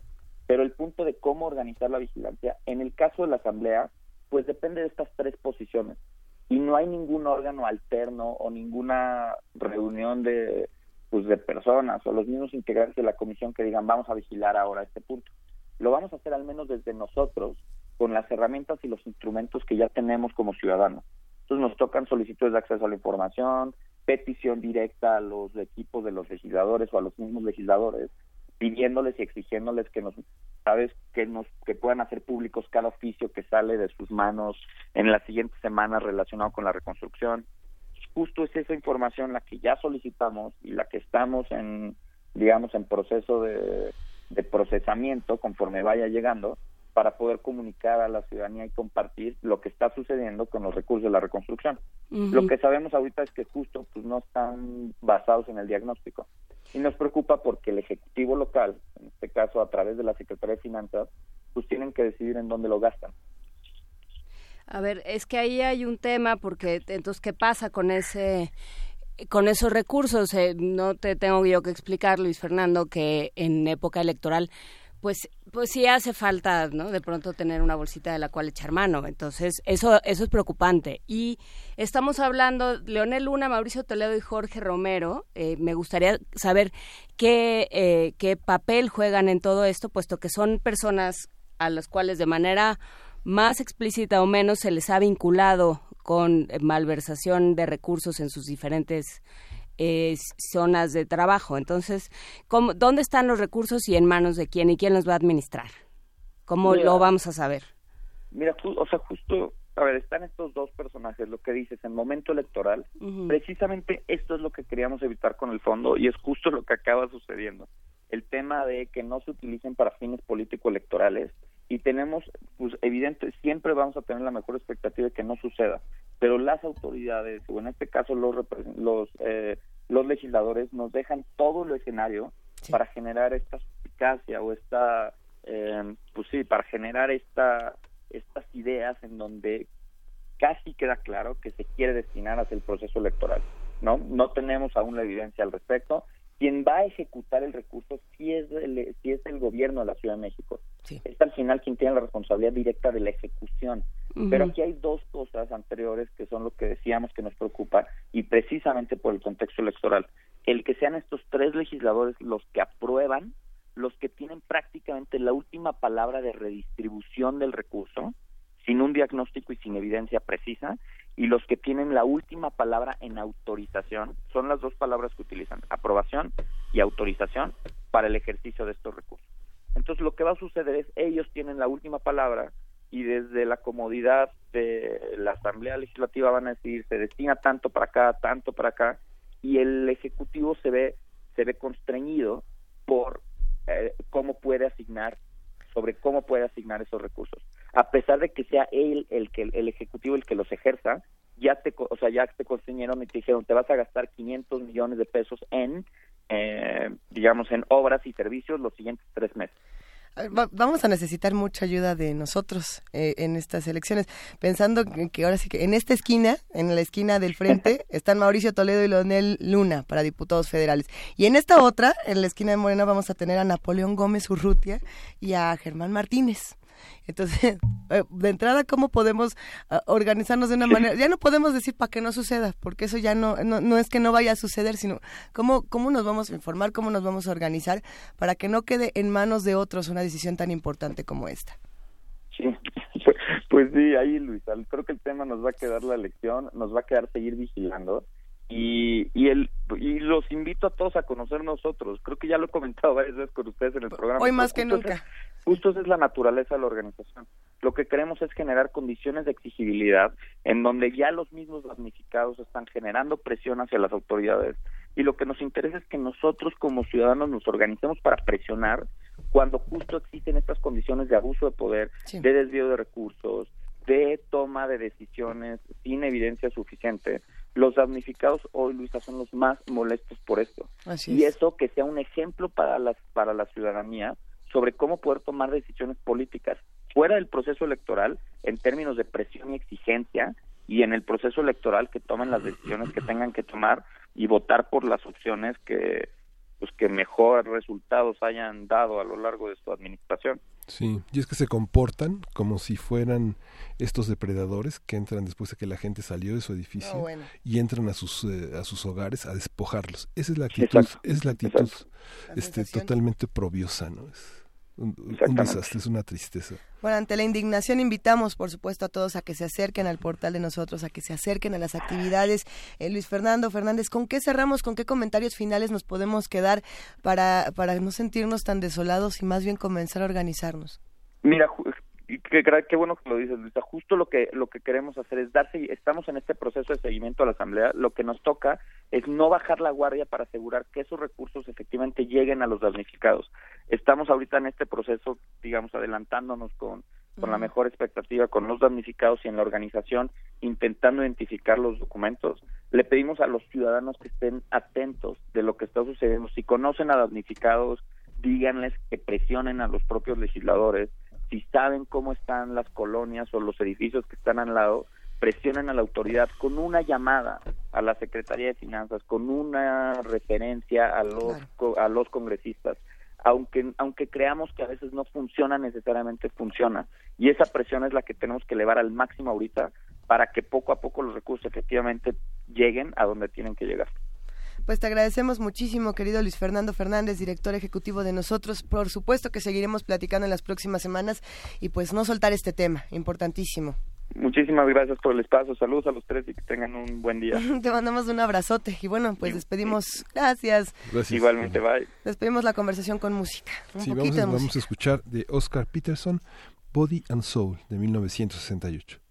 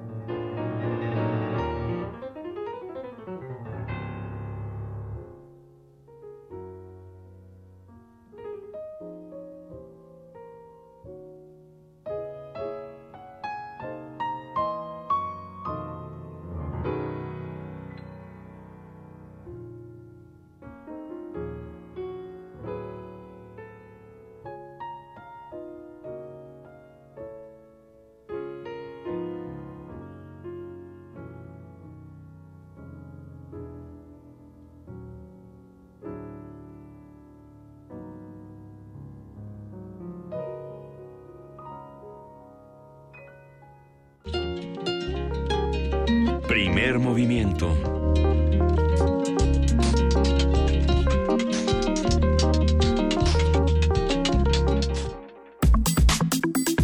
Nota del día. Morelos es uno de los estados que aún resiente los daños provocados por los sismos de hace cinco meses, que dejaron 74 muertos, 23 mil viviendas dañadas en la entidad, de las cuales 8 mil deben ser reconstruidas en su totalidad. Sin embargo, la Coordinación Técnica de Unidos por Morelos reportó hace unos días que solamente se han construido y terminado 20 casas. Hay que seguir discutiendo qué pasó por allá. Vamos a hacer un balance de los procesos de reconstrucción y atención a damnificados a cinco meses de los sismos en Oaxaca y Morelos. Nos acompaña para ello Gerardo Dorantes, él es reportero de radio de la Universidad Autónoma del Estado de Morelos y subdirector del diario El Regional de Morelos. Muy buenos días, Gerardo, ¿cómo estás? ¿Qué tal, eh, Luisa? Muy buenos días. Los saludo con mucho gusto a Juan Inés y, por supuesto, también a Miguel Ángel desde Cuernavaca, Morelos. Un saludo para todos quienes están allá en primer movimiento en los estudios de Radio UNAM. Te saludamos con mucho cariño y admiración. Cuéntanos, por favor, Gerardo, ¿qué es lo que está pasando en Morelos? Pues mira, date a conocer que desde el eh, pasado 15 de noviembre eh, llegó al estado de Morelos la secretaria, la titular de la SEDATU, Rosario Robles, eh, quien junto con el gobernador Graco Ramírez anunciaron, anunciaron la, entrega de tarjetas bancarias para el proceso de reconstrucción. Para ellos las cosas marchan en perfecto estado y todo va de manera muy positiva esto después del censo de viviendas afectadas, en donde se informó que en Morelos había un total de 10.431 viviendas que resultaron eh, con daño parcial y 5.370 con afectación total, es decir, 15.801 viviendas que requerían atención de inmediata. El gobierno de Morelos apoyaría con el 25% de los recursos económicos del Fonden, mientras que las casas totalmente dañadas recibirían 120 mil pesos para la reconstrucción en tanto que los inmuebles que con afectación menor estarían recibiendo 15 mil pesos. Todo esto ah, pues estaba eh, pues de alguna manera fluyendo, sin embargo, comentarte que eh, diversos funcionarios del gobierno del estado e integrantes de esta de esta comisión Unidos por Morelos, eh, quienes se jactan de estar apoyando a la sociedad, en realidad muchos de los damnificados han sido ya prácticamente abandonados a cinco meses del telúrico del 19 de septiembre. Es decir, han sido olvidados por las autoridades federales, estatales y municipales y la situación que hoy se vive en eh, cientos de familias es deprimente, triste y de incertidumbre. El problema es que eh, muchas de las familias que se quedaron sin vivienda hoy en día parecen fantasmas, nadie les escucha y menos aún les hacen caso justo cuando el dolor es más fuerte que nunca y de la atención psicológica pues ya no hablemos, esto nunca, eh, nunca se dio. Y bueno, pues se habla también de que eh, sí hay recursos para la, reconstrucción y los ejemplos es que el Congreso del Estado aprobó un crédito por dos mil millones de pesos para el Ejecutivo, precisamente para la reconstrucción de las viviendas en Morelos, a pesar de que al principio de la contingencia se anunció un primer fondo por 300 millones de pesos para la reconstrucción de las zonas afectadas. De igual forma, fueron aprobados otros 300 millones de pesos provenientes del, provenientes del presupuesto de este, de, este año 2018 y que se anunció con el crédito de otros 500 millones de pesos que se destinarían al proyecto del Morebus, también serían utilizados para esta loable labor. Esto representa alrededor de 3.100 millones de pesos para los más de 2.000 de, para los afectados, que son eh, recursos que ya se tienen definidos, pero que nadie sabe cómo, cuándo ni en qué se han estado gastando. Y en este contexto se le ha solicitado al titular de, de la SEDATU información y este lo ha negado. En el Fondo de Aportaciones para la Infraestructura Social existen eh, algunos alcaldes quienes rechazaron esta decisión considerada como autoritaria y en Cuernavaca es un ejemplo de ello con Cuauhtémoc Blanco en virtud que en virtud de que les quitan recursos y ellos los destinan de la mejor eh, manera que consideren. Existen dudas también de cómo está ejerciendo el recurso y más cuando se sigue estando al frente un personaje de negros antecedentes financieros y con una mala reputación como lo es Sergio Beltrán Toto, el responsable de este programa Unidos por Moreros, pero aún en un área tan delicada y con tanto dinero que está utilizando en pleno proceso electoral. Hay muchas familias que están abandonadas, que han estado pidiendo apoyo, pero no saben, no saben a dónde llegar, no saben con quién recurrir y sinceramente la información es mínima con relación a las demandas y exigencias. Hay muchísimos ejemplos de personas que han sido afectadas. Uno, un, un ejemplo eh, solamente de ello eh, son eh, eh, la afectación que sufrieron al menos 40 familias quienes perdieron sus, sus viviendas, muchas de ellas gente de la tercera edad. Los casos son innumerables, por ejemplo, de los que se encuentran ubicados en la calle 52 Norte, Manzana 22, lote 5 del de, municipio de Jutepec. Ahí la gente fue, les, les, entregó las, las tarjetas de los eh, 20 mil pesos, fue el ayuntamiento a entregarle las, las otras tarjetas junto con el gobierno federal pero jamás regresaron y ahora les están cobrando alrededor de 40 mil, de 30 a 40 mil pesos por derribar las viviendas afectadas y ese es un mar de corrupción que se ha generado y que evidentemente hoy en día no se sabe del de, número de familias que siguen sin ser atendidas por la nula información que no ha podido ser, no ha podido fluir derivado precisamente de toda la inconsistencia que se ha generado en este proyecto.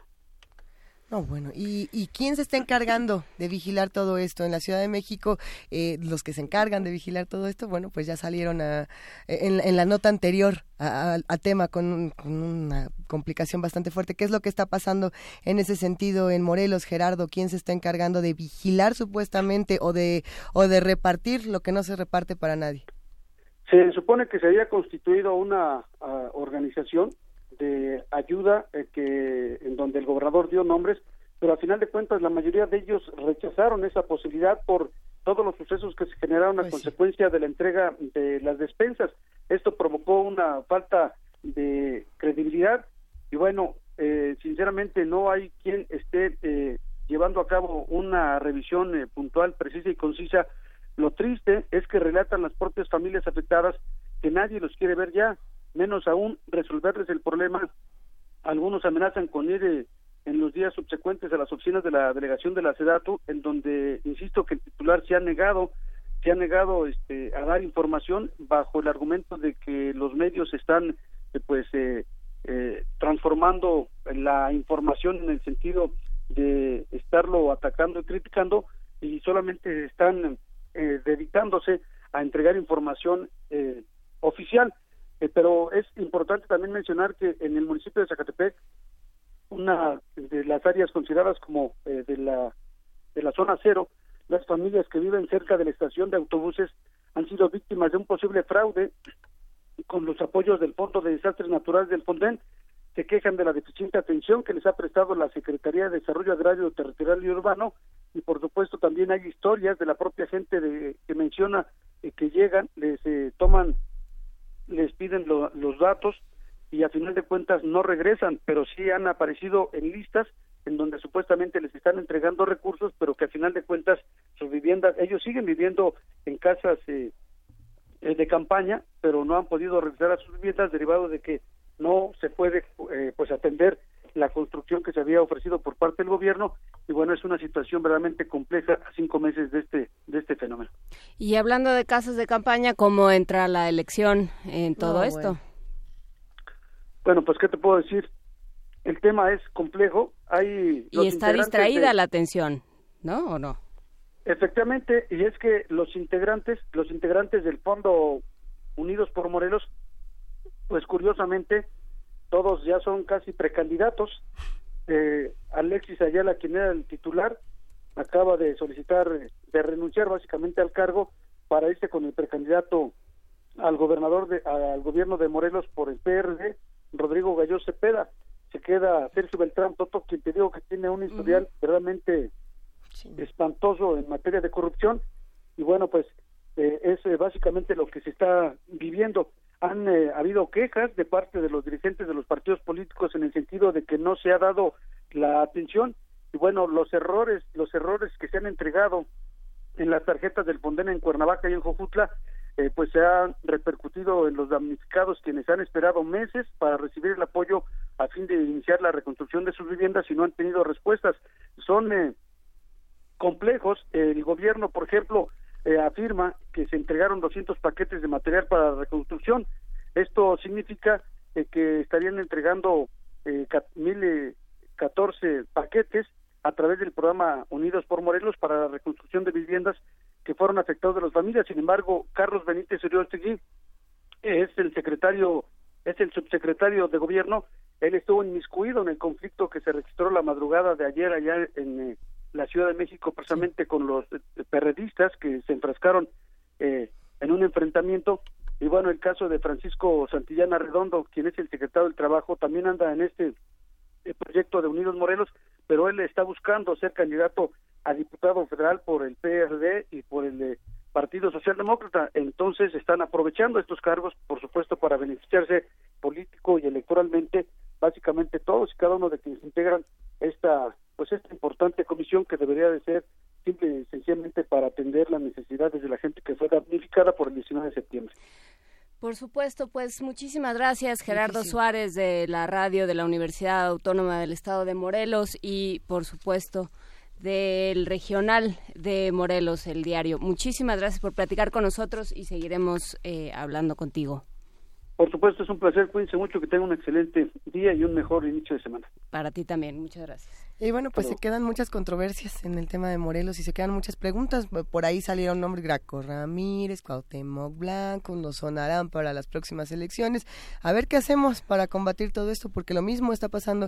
Eh, eh, son situaciones muy similares en la Ciudad de México y en Morelos y vamos a ver qué pasa en otros espacios, querido Miguel Ángel. Sí, vamos a irnos ya a la, a la siguiente nota. Vamos a estar a cinco meses de los sismos de septiembre, nuevo movimiento telúrico de 7.2 se registró el viernes pasado a las 17 horas 39 minutos con epicentro en Pinotepa Nacional en Oaxaca. Y bueno, la entidad aún no se repone del sismo de magnitud 8.2 registrado el 7 de septiembre que dejó, como recuerdan, 80 muertos, 60 mil viviendas dañadas y alrededor de 3.500 escuelas afectadas. De acuerdo con la Comisión Estatal de Protección Civil, el sismo del viernes provocó daños a mil viviendas en 44 municipios. Eso sin considerar además lo que pasó con el helicóptero de Sedena, que es otro tema que se tiene que discutir. Sí. Vamos a hacer un balance de los procesos de reconstrucción y atención a damnificados a cinco meses de los sismos en Oaxaca con Renan Martínez. Él es director de Signos y Sentidos, Comunicación Estratégica y es un analista de medios, un comunicador comunitario independiente, Zapoteca por autodescripción. Buenos días, Renan, ¿cómo estás? Miguel Ángel, buenos días. Juana Inés, eh, Luisa, muy buenos días a los amigos que nos escuchan a través de Radio UNAM. ¿Cómo, cómo les fue este fin de semana, querido Renan? Pues creo que el tema en este momento es el temor. Afortunadamente no hubo víctimas directas eh, que lamentar de el sismo del viernes. Eh, sí daños materiales en muchas casas. La trayectoria de el sismo de el lugar del epicentro en Pinotepa se extiende hacia el este a lo largo de la costa y después un poco hacia el norte, hacia la Sierra Mije Baja, de el lado de la costa, y también de Pinotepa hacia el norte, rumbo a la Ciudad de México, pasando, atravesando la ciudad de Oaxaca, si es que la zona es bastante, fue bastante amplia, y considerando esa extensión territorial y la magnitud de 7 grados, es, eh, digamos, sorprendente que los daños no sean mayores. Eh, sin embargo, efectivamente, se juntó con la tragedia del helicóptero, este accidente al parecer un poco imprudencial, quizá con algo de negligencia, en el que mm, pues eh, ya de noche, al parecer todavía no queda muy claro si con luces o no, pero el helicóptero se acercó a un terreno de tierra y el humo, eh, el polvo que se levantó eh, desconcertó al parecer al piloto y cayó sobre una camioneta de transporte en un lugar donde se estaba resguardando la gente en la comunidad de Jamiltepec, oh, muy cerca de Pinotepa, y mm, pues asciende a 14 fallecidos y ahí hay una tragedia humana muy importante porque, por ejemplo, una de las personas que mm, tiene víctimas ahí lesionados es un señor que tiene a tres de sus hijas lesionadas y las tres hospitalizadas, pero ninguna de las tres en su comunidad, sino que dos las tiene en Puerto Escondido y a una más en la ciudad de Oaxaca, en un municipio conurbado. Y por si esta no fuera poco, a esta pequeña le tuvieron que amputar una de las piernas.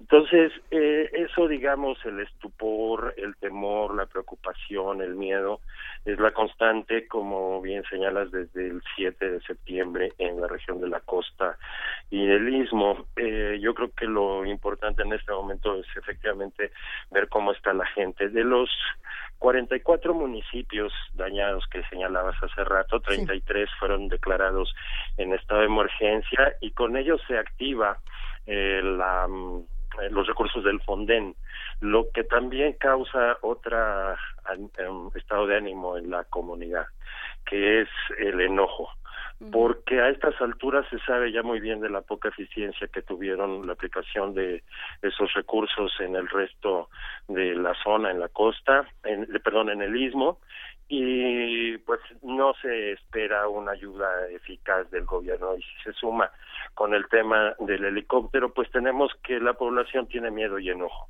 Esa parece ser la situación que prevalece. El sismo de anoche pues puso otra vez en alerta a todas las personas, han estado saliendo temerosas.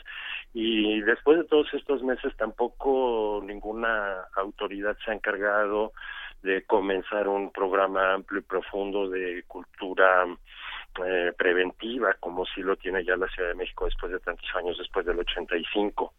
Yo creo que con esta evidencia de frecuencia y aumento de los movimientos telúricos en la región de Oaxaca, tendríamos ya que estar trabajando muy seriamente, estratégicamente en ese tema también.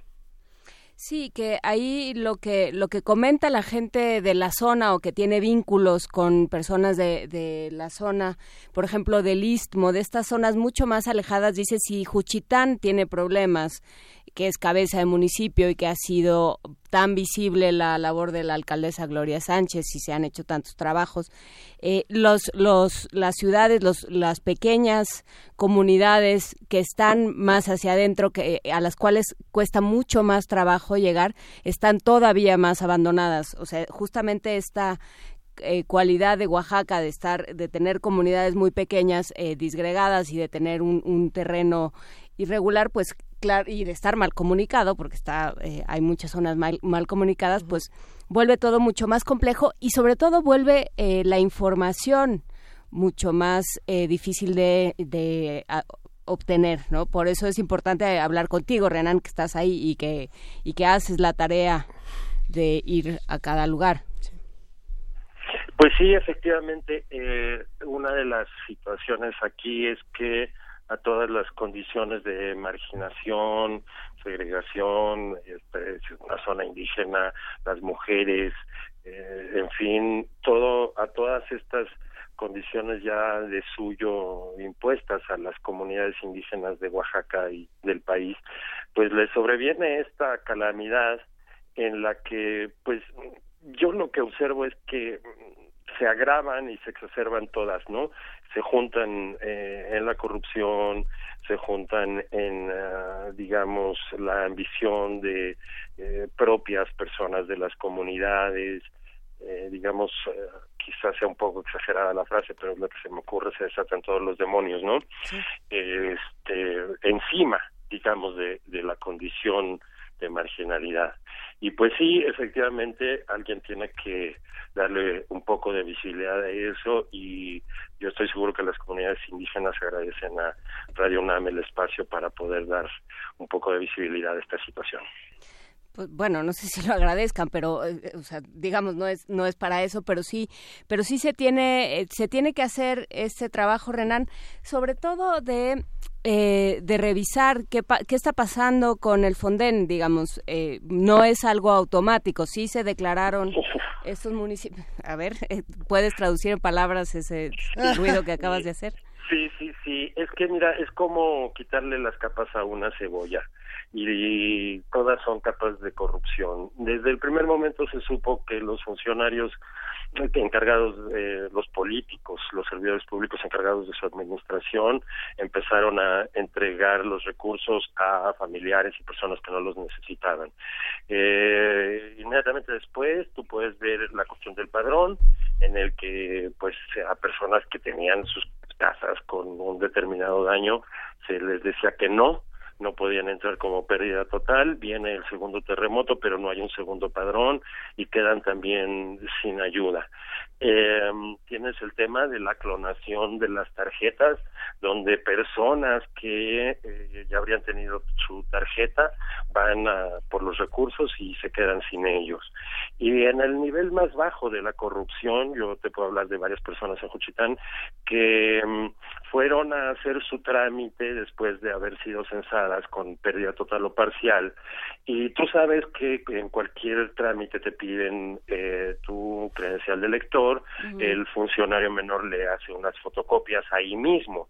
Pues resulta que ponían la, la fotocopia tiene que ser de ambos lados, pero ponían la de eh, la fotografía de un lado y de otra persona del otro lado. Ah. Entonces, desde ese nivel, si tú quitas, quitas todas esas capas, este, pues ya tienes a muy pocos de los verdaderos necesitados que, que tienen el beneficio.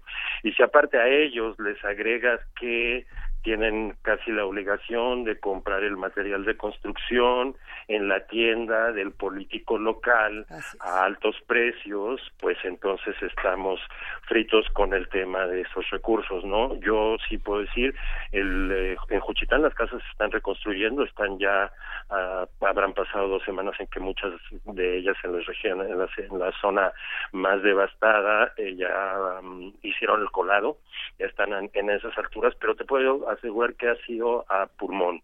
Ellos mismos han hecho sus blogs, como le llaman, sus tabiques, uno a uno, este, se desvelan o se levantan muy temprano y están sudando la gota gorda, haciendo la mezcla, haciendo cimientos, en fin, eh, ahí se han levantado con su propio esfuerzo, se están levantando eh, a fuerza de trabajo físico. Y del esfuerzo de los de su derredor, digamos, lo que, lo que te dicen es, eh, necesitamos, para que realmente llegue la ayuda, tu familiar o quien esté cerca de ti o quien te vaya a ayudar, tiene que llevar las cosas al lugar y dártelas en tu mano.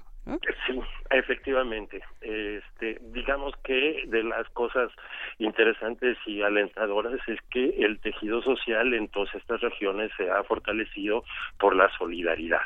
Si no, no podrían estar saliendo adelante y habría también que ir midiendo porque si en el terremoto de 85 en la Ciudad de México esa solidaridad se, se tradujo en organización y en un cambio político, habrá que ver qué se puede esperar de lo que está sucediendo en ese terreno aquí en Oaxaca.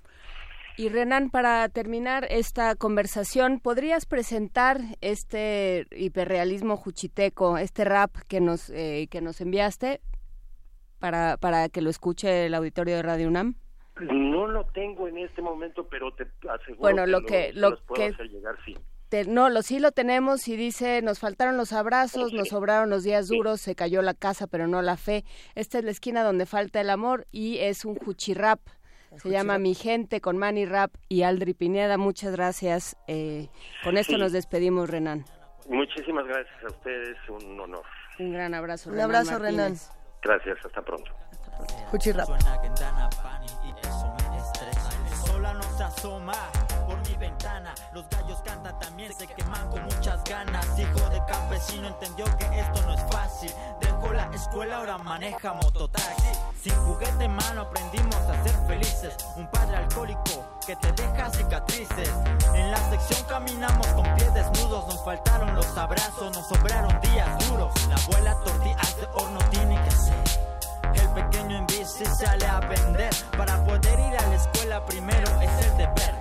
Pregúntale a Chalí, Mateo, Ángel José. Aquí te clavan un cuchillo si no entregas la cartera o el collar. Si sales de casa con la duda de si vas a regresar. La gente busca armas y comida y a cualquier loco te dispara. Plena luz del día, esta lucha no para. estoy en desacuerdo cuando luces se apagan. Amanece otro muerto. Sabemos quiénes son los malos, no te estoy mintiendo. Usted tirándome su odio. Cayeron las iglesias, pero no la fe. Se cayó la ciudad, pero no mi gente.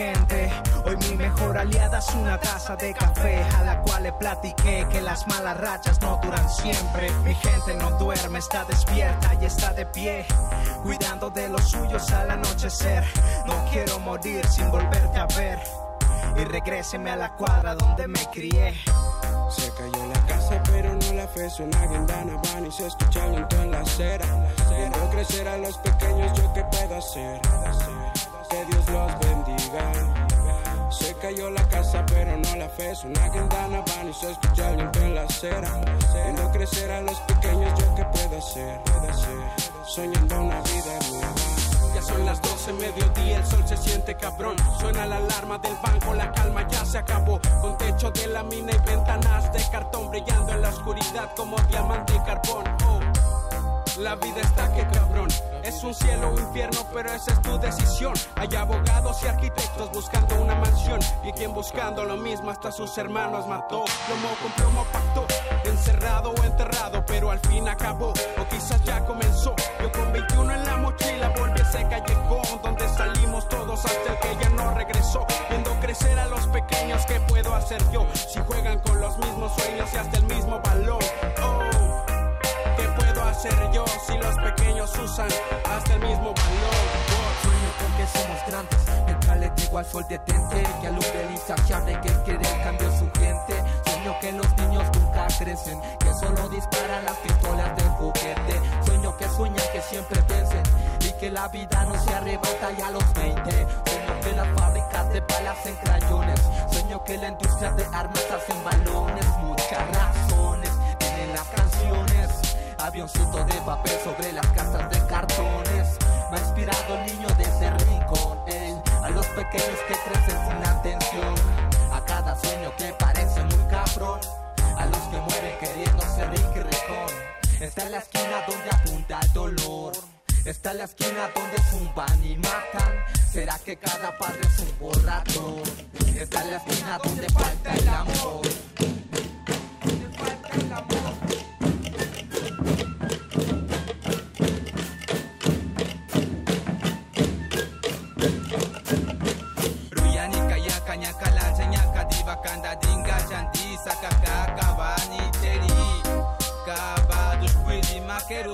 subaka dija pake chujiga Zalu sheka rali chikiba chikeri didika rali jibini Yana nulinda tipini mari chibi Gyaba nakawi la puente chaparro ribe sakalano pastubi sedanu Sasha Castino gichigenga girano rikiñe guchano que givaino sikaru Paco gendana chavala no sunitilu La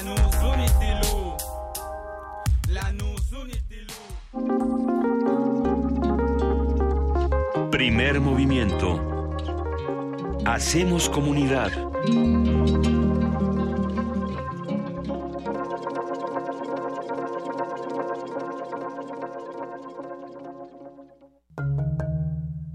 Es natural del ser humano desplazarse, cambiar, rotar en el mundo. También es natural echar raíces y sentirse triste de arrancarlas. Comprendí mi fragilidad, mi efímera existencia. Un documental artístico, una denuncia con el cuerpo, un experimento teatral y dancístico.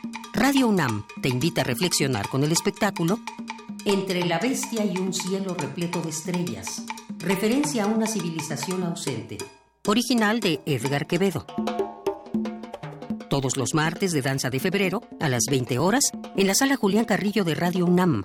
Adolfo Prieto 133, Colonia del Valle, cerca del Metrobús Amores. La entrada es libre. El extraño personaje de mis sueños me pregunta, ¿has escuchado mis llamados? El desplazamiento es una necesidad que en la actualidad nos pone en peligro. Radio UNAM, experiencia sonora.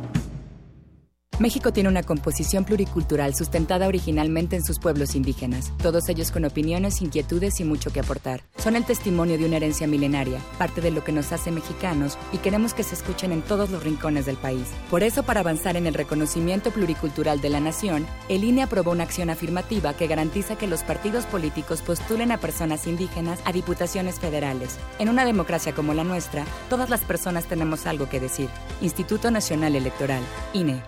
México es más que lugar de nacimiento para los que viven en el extranjero. Son sus raíces. Y aunque estén lejos, su opinión cuenta. En 2018 tomaremos decisiones importantes para México y queremos la participación de los que viven fuera del país. Avísales que con su credencial para votar pueden inscribirse a la lista nominal. Tienen hasta el 31 de marzo para participar. Porque México está donde están ellos, yo invito a mis familiares y amistades a unirse y votar en las próximas elecciones del 1 de julio. Instituto Nacional Electoral, INE. Yo sí quiero un México con un gobierno que en lugar de andar subiendo los impuestos a cada rato, se bajen de ellos el sueldo. Donde no nos suban la gasolina, la comida, el transporte o las medicinas. Y es el proyecto de nación por el que un equipo de ciudadanos libres, empresarios, académicos, intelectuales y todo el equipo de Morena ya estamos trabajando. Lo quiero yo, lo queremos todos. Juntos haremos historia. Morena, la esperanza de México. En la UNAM se escriben historias de éxito. En Fundación UNAM hacemos que estas historias sean posibles ya que becamos anualmente a más de 68 mil universitarios. Súmate 5340-0904 o en www.funam.mx. Contigo hacemos posible lo imposible.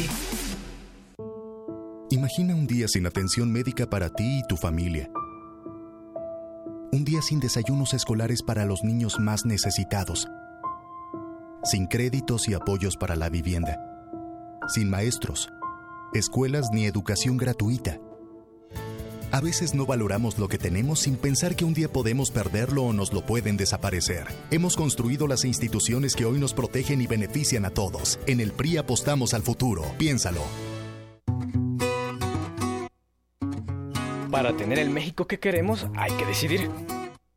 Para poder decidir tenemos que participar. Y para participar hay que recoger nuestra credencial para votar. Recuerda que el 16 de abril es la fecha límite para recoger tu credencial en el módulo del INE donde hiciste el trámite. Porque mi país me importa, yo ya estoy listo para votar en las próximas elecciones. Instituto Nacional Electoral, INE. En 2018 decidiremos lo que es mejor para México. Ahora tendremos más opciones que antes. Además de partidos políticos, habrá candidaturas independientes. La ciudadanía puede ahora respaldar esta nueva opción. Si decides dar tu apoyo, escanearán tu credencial para votar y solicitarán tu firma en la app oficial del INE. Esto no compromete tu voto, solo ayuda a las y los aspirantes a ser una opción más en las próximas elecciones. Recuerda, el INE protege tus datos personales. El primero de julio tú decidirás por quién votar. Instituto Nacional Electoral, INE. De las vistas de Salvador Toscano a la época de oro. Del celular a, la era digital. Filmoteca UNAM. Sala de exposiciones, acervo y restauración, cine en línea, talleres, hemeroteca. Circuito Mario de la Cueva, frente a la Facultad de Ciencias Políticas y Sociales. Entra a www.filmoteca.unam.mx. En Facebook y Twitter somos Filmoteca UNAM. Ahí encontrarás la oferta visual que tenemos para ti. Filmoteca UNAM. Primer movimiento. Podcast y transmisión en directo en www.radio.unam.mx.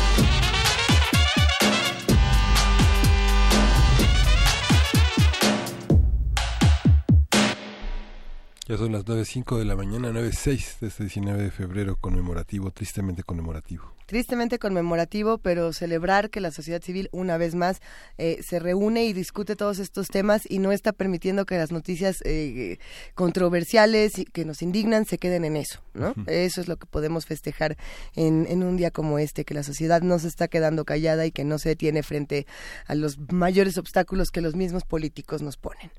Mucho que discutir, querida jefa de información, Juana Inés de ESA. Volvemos a saludar a todos los que nos escuchan aquí en esta tercera hora de primer movimiento. Volvemos a saludar a todos, volvemos a agradecer que estén con nosotros, a recordarles que nos pueden seguir y pueden conversar con nosotros en arroba P Movimiento, en Primer Movimiento en Facebook. Y en primer movimiento unam arroba gmail.com por el correo electrónico si necesitan una conversación o eh, un diálogo más extenso. Sí.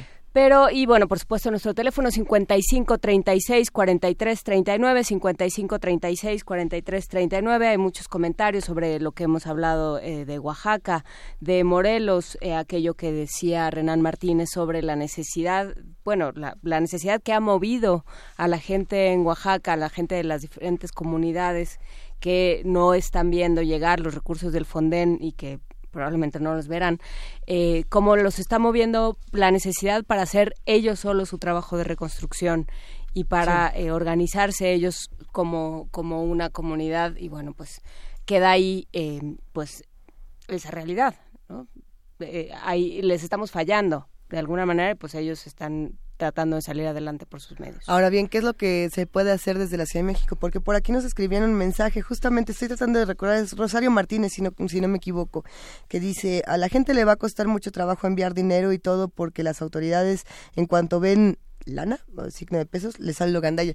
Sí, eh, ¿qué, se puede hacer desde las otras ciudades del país para ayudar a los más afectados? Ahí es muy complejo, porque eh, fue muy distinto lo que ocurrió hace unos meses, qué se podía hacer, qué no se podía hacer, a lo que se puede hacer ahora que ya vimos que eh, siempre no, no falta el que dice, ay, espérame, yo se los doy, ¿eh? Tú déjamelo a mí y yo les entrego el dinero. Bueno, vamos a ver si se necesita intercambio directo, si no, quién se va a hacer cargo, quiénes están observando, eh, si renuncian todos, como lo decíamos en la nota nacional, en la nota de la Ciudad de México, si renuncian todos los buenos, entre comillas, y se quedan todos los malos, entre comillas, porque no hay ni buenos buenos ni malos malos, ¿a qué se recurre? a que la sociedad civil se vuelva una observadora mucho más aguda, a que denunciemos de otra manera, a que demos los recursos de otra manera, ¿a qué? ¿Qué sigue? Sí, crear observatorios, crear observatorios alternativos como nosotros, ¿no? Pues pero también ver si los escuchan. ajá, si los escuchan y entonces, bueno, ¿para qué tenemos el Fonden? Sí, claro. Es que justamente. Muchas cosas, vamos a seguirlas discutiendo todas en arroba P Movimiento. Primer Movimiento UNAMI en el teléfono 55 36 43 39.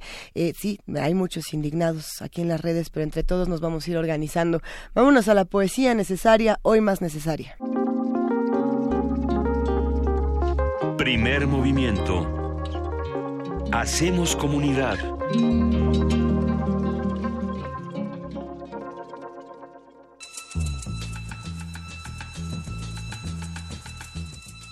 Es hora de poesía necesaria.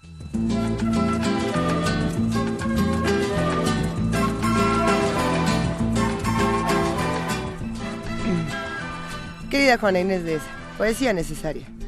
Poesía necesaria, como les prometí, va algo eh, pues un poco más dulce de lo que de aquello a lo que estamos acostumbrados para pues para estos días. Y dedicado a Guadalupe Vega que el sábado estuvo en eh, estuvimos conversando en El Hijo del Cuervo en este espacio de lectura y de conversación que es el Club de las Aureolas fundado por Alejandro Aura y y ahora administrado y y dirigido de manera muy muy amorosa y de manera muy cálida por Carlos Carranza. Vamos a escuchar para Guadalupe Vega y para todos los que estuvieron en el Club de las Aureolas y para todos aquellos que para quienes el español sigue siendo mañana es el Día Internacional de la Lengua Materna para quienes el español es una lengua que han adquirido, que adquirieron eh, que es su lengua materna o que es la lengua que en la que en la que escuchan poesía vamos a escuchar el romance más del amor más poderoso que la muerte. Conde niño por amores es niño y pasó la mar. Va a dar agua a su caballo la mañana de San Juan. Mientras el caballo bebe, él canta dulce cantar. Todas las aves del cielo se paraban a escuchar. Caminante que camina, olvida su caminar. Navegante que navega, la nave vuelve hacia allá. La reina estaba labrando, la hija durmiendo está. Levantaos, alba niña, de vuestro dulce folgar, sentiréis cantar hermoso la sirenita del mar. No es la sirenita madre la de tan bello cantar, sino es el conde niño que por mí quiere finar. ¿Quién le pudiese valer en su tan triste penar? Si por tus amores pena, oh malaya su cantar, y porque nunca los goce yo le mandaré matar. Si le manda matar madre, juntos nos ha de enterrar. Él murió a la medianoche, ella a los gallos cantar. A ella como hija de reyes la entierran en el altar, a él como hijo de conde unos pasos más atrás. De ella nació un rosal blanco, de él nació un espino albar. Crece el uno, crece el otro, los dos se van a juntar. Las ramitas que se alcanzan, fuertes abrazos se dan, y las que no se alcanzaban no dejan de suspirar. La reina, llena de envidia, ambos los mandó cortar. El galán que los cortaba no cesaba de llorar. De ella nace una garza, de él un fuerte gavilán. Juntos vuelan por el cielo, juntos vuelan para par.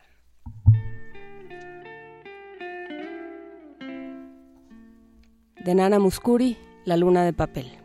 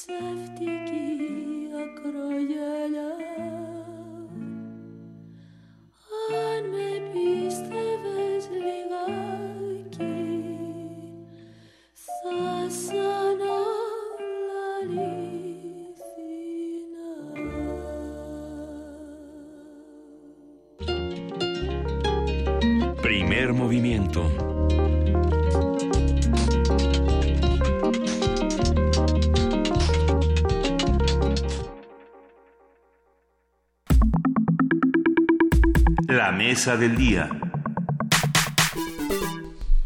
El CISEN, Centro de Investigación y Seguridad Nacional, es un órgano de inteligencia civil al servicio del Estado mexicano, adscrito a la Secretaría de Gobernación. De acuerdo con su portal de Internet, su propósito es generar inteligencia estratégica, táctica y operativa que permita preservar la integridad, estabilidad y permanencia del Estado mexicano, dar sustento a la gobernabilidad y fortalecer el Estado de Derecho. El CISEN fue creado en 1989 y sus antecedentes son la Dirección Federal de Seguridad, disuelta en 1985, y la extinta Dirección General de Investigación y Seguridad Nacional. El papel del CISEN, regulado en la Ley de Seguridad Nacional aprobada en 2005, consiste en alertar y proponer medidas de prevención, disuasión, contención y neutralización de riesgos y amenazas que pretendan vulnerar el territorio, la soberanía, al orden constitucional, las libertades e instituciones democráticas de la población mexicana, así como el desarrollo económico, social y político del país. Ya llevamos varias semanas eh, hablando en este programa de lo que es el CISEN, de lo que tendría que ser, o oigan, que alguien nos diga por por favor, por qué está y para qué está. Bueno, vamos a tener una conversación precisamente sobre el CISEN, sus usos y justificaciones, así como contrapesos y procesos de control. Y para ello nos acompaña nada más y nada menos que el maestro Alberto Erubiel Tirado, el Erubiel que sí nos cae bien, coordinador del programa de Seguridad Nacional y Democracia en, Democracia en México, los desafíos del siglo XXI de la Universidad Iberoamericana, Campus Ciudad de México. Él es especialista, como recuerdan, en temas de seguridad nacional y te agradecemos muchísimo queridísimo Erubiel, que nos acompañes esta mañana. gracias a ustedes por la invitación. ¿Cómo? Luisa, Juan Inés, Miguel Ángel. ¿Cómo entrarle a un tema como el CISEN en 2018 cuando todo está tan complicado? Pues ¿Por dónde eh, debemos entrar primero por, por lo que se requiere en términos de, un Estado, como un servicio de inteligencia, lo que nos acaba de leer Miguel Ángel aunque al final termina siendo como, como muy retórico y, palabras demasiado rimbombantes que carecen de sentido cuando no las explicamos o, precisamente cuando nos las dice un oficial que trabaja en inteligencia, ya sea militar o civil, y entonces o carecen de sentido a propósito para que puedan moldearse según el momento. O, y si vamos más adelante, después terminan siendo manipuladas, ¿no? Eh, como lo hemos discutido aquí con los temas de seguridad, que es seguridad pública, seguridad nacional, seguridad interior, esas cosas, ¿no? O la defensa nacional. Entonces, en, en principio, todo Estado eh, requiere de un, de, un, de un servicio de inteligencia para prevenir o prever eh, amenazas y riesgos a su seguridad, a su viabilidad como, como Estado, como, como, como ente orgánico que responde a una sociedad determinada. Ya después hablaríamos entonces del Estado-Nación, esas cosas, pero digamos que podríamos empezar por ahí. Eh, hay una caracterización de un exdirector del CISEN cuando después de que lo nombran eh, titular del centro, eh, va con el entonces secretario de Gobernación, Jorge Carpizo, y Jorge Carpizo dice, bueno, ¿y, si desaparece el CISEN, qué va a pasar? Y, la respuesta del, del, entonces recién nombrado director dijo, bueno, pues este pues se desaparece, no pasa nada con México, pero se estará pensando en eh, encontrar otro organismo que haga las funciones del CISEN. O sea, es indispensable tener un... Eh, ¿Para qué? ¿Sirve a los ciudadanos o controla a los ciudadanos? ¿Cuál es la diferencia? O los vigila desde las tinieblas. Debe servir a los ciudadanos, al país en general, obviamente proteger al Estado, todos somos parte del Estado. Y lo segundo que mencionas, este, Juan Inés, es realmente la deformación. cuando, cuando en lugar de servir al Estado, eh, está sirviendo a intereses particulares en el mejor de los casos, se lo digo entre comillas, al gobierno en turno. En el peor de los casos, a una facción del gobierno, porque eso también ha ocurrido. Mm, nada más en términos de lo más práctico para que los que los que hacen comunidad con nosotros entiendan de qué hablamos cuando hablamos del CISEN. Eh, el CISEN es como la CIA, como el FBI, como qué órgano, con qué comparativo internacional podríamos tener solamente para poner en términos prácticos para qué nos sirve el CISEN. Tendríamos que tener mucho cuidado con las comparaciones extrapoladas de una manera a lo mejor no se pueden directa. hacer no, por, por ejemplo en el caso de, de, la, la CIA es un órgano de inteligencia que tiene que ver con, con las cuestiones hacia el exterior este tiene o tenía sabemos que no siempre es así prohibido realizar actividades hacia el interior y espiar a sus propios ciudadanos no eh, y, también la diferencia, por ejemplo, más clara en el caso de del el MI5 o el MI6 en, el Reino Unido, eh, que además tienen un origen, MI quiere decir inteligencia militar, es el origen, aunque sean ahorita ya civiles, ¿no? Eh, y uno tiene que ver con la seguridad hacia el interior y el otro es decir, ver las pues, prever las amenazas y los riesgos en el interior, el territorio del país y el otro hacia el entorno. ¿Y por qué debíamos tener cuidado con estas extrapolaciones? Si estamos hablando de Estados Unidos o Gran Bretaña, por ejemplo, eh, estamos hablando de potencias, ¿no? De, de, países con intereses en el exterior, ¿no? en su momento que tuvieron este, colonias. ¿no? Entonces, de ahí viene el, el esquema de, de la protección más allá de sus propias fronteras territoriales. En el caso de México, pues no podríamos estar estableciendo un parámetro de este tipo, ¿no? A lo mejor de una manera, este, eh, pues eh, yo diría que para entenderlo, eh, no necesariamente tendríamos los, los equivalentes, pues sí, el, el, el, CISEN tendría que realizar estas dos funciones de verificar cuáles serían nuestras amenazas y riesgos a, la seguridad nacional, entendiéndola en estas dimensiones hacia el interior de, sus fronteras y, y, lo que viene de fuera, ¿no? Lo que viene de fuera, por ejemplo, voy a ser muy específico. Eh, y podemos traer en detalle en unos segundos más, eh, eh, porque lo señala la, la la Ley de Seguridad Nacional, habla de una agenda nacional de riesgos y, a ver, y se define año con año y, es el, el CISEN la que elabora esta agenda, ¿no? Donde precisamente dicen, bueno, pues tenemos este catálogo de, de amenazas a nuestra seguridad nacional. Estas tienen un carácter interno y estas tienen un carácter externo. Por ejemplo, a ver si en el carácter externo el año pasado se previó cómo se iba a dar el seguimiento si, si, va, si constituía o no una amenaza la entonces pretensión de Donald Trump a la presidencia de los Estados Unidos. ¿no? Entonces, ¿y, y, qué se iba a hacer? Sí. La, la, manifestación de cómo reacciona el gobierno, la Cancillería, la Presidencia, la Secretaría de Gobernación ante una situación como esta, a mí me hace suponer, y te digo, porque digo que me hace suponer que no estaban previendo la llegada de, una, un personaje como Donald Trump a la presidencia de su país, con afectaciones a nuestros intereses en términos inmediatos, ¿no? ¿Por qué?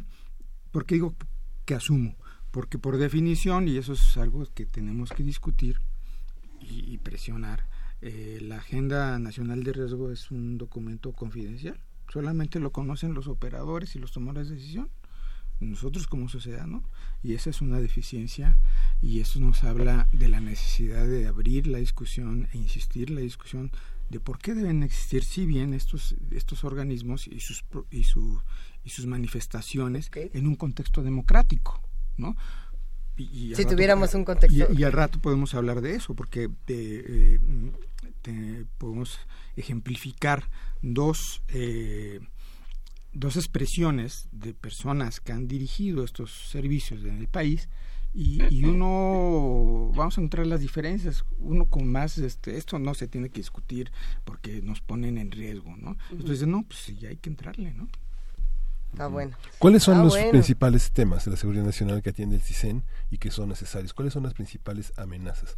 Delincuencia organizada, este tránsito de ideas políticas como en los años 80 del corredor de la revolución que exigía Estados Unidos que hubiera en esa agenda de prioridades un protocolo para este para los inmigrantes de la izquierda que estaban en México promoviendo la no nuevamente me voy, a, me voy a los ejemplos aunque la respuesta tradicional sería pues están en la ley ¿no? Ahí nos vamos a la ley de seguridad nacional y están señaladas las amenazas, ¿no? Que es la agenda, este, que lo cual resulta ser un poco absurdo.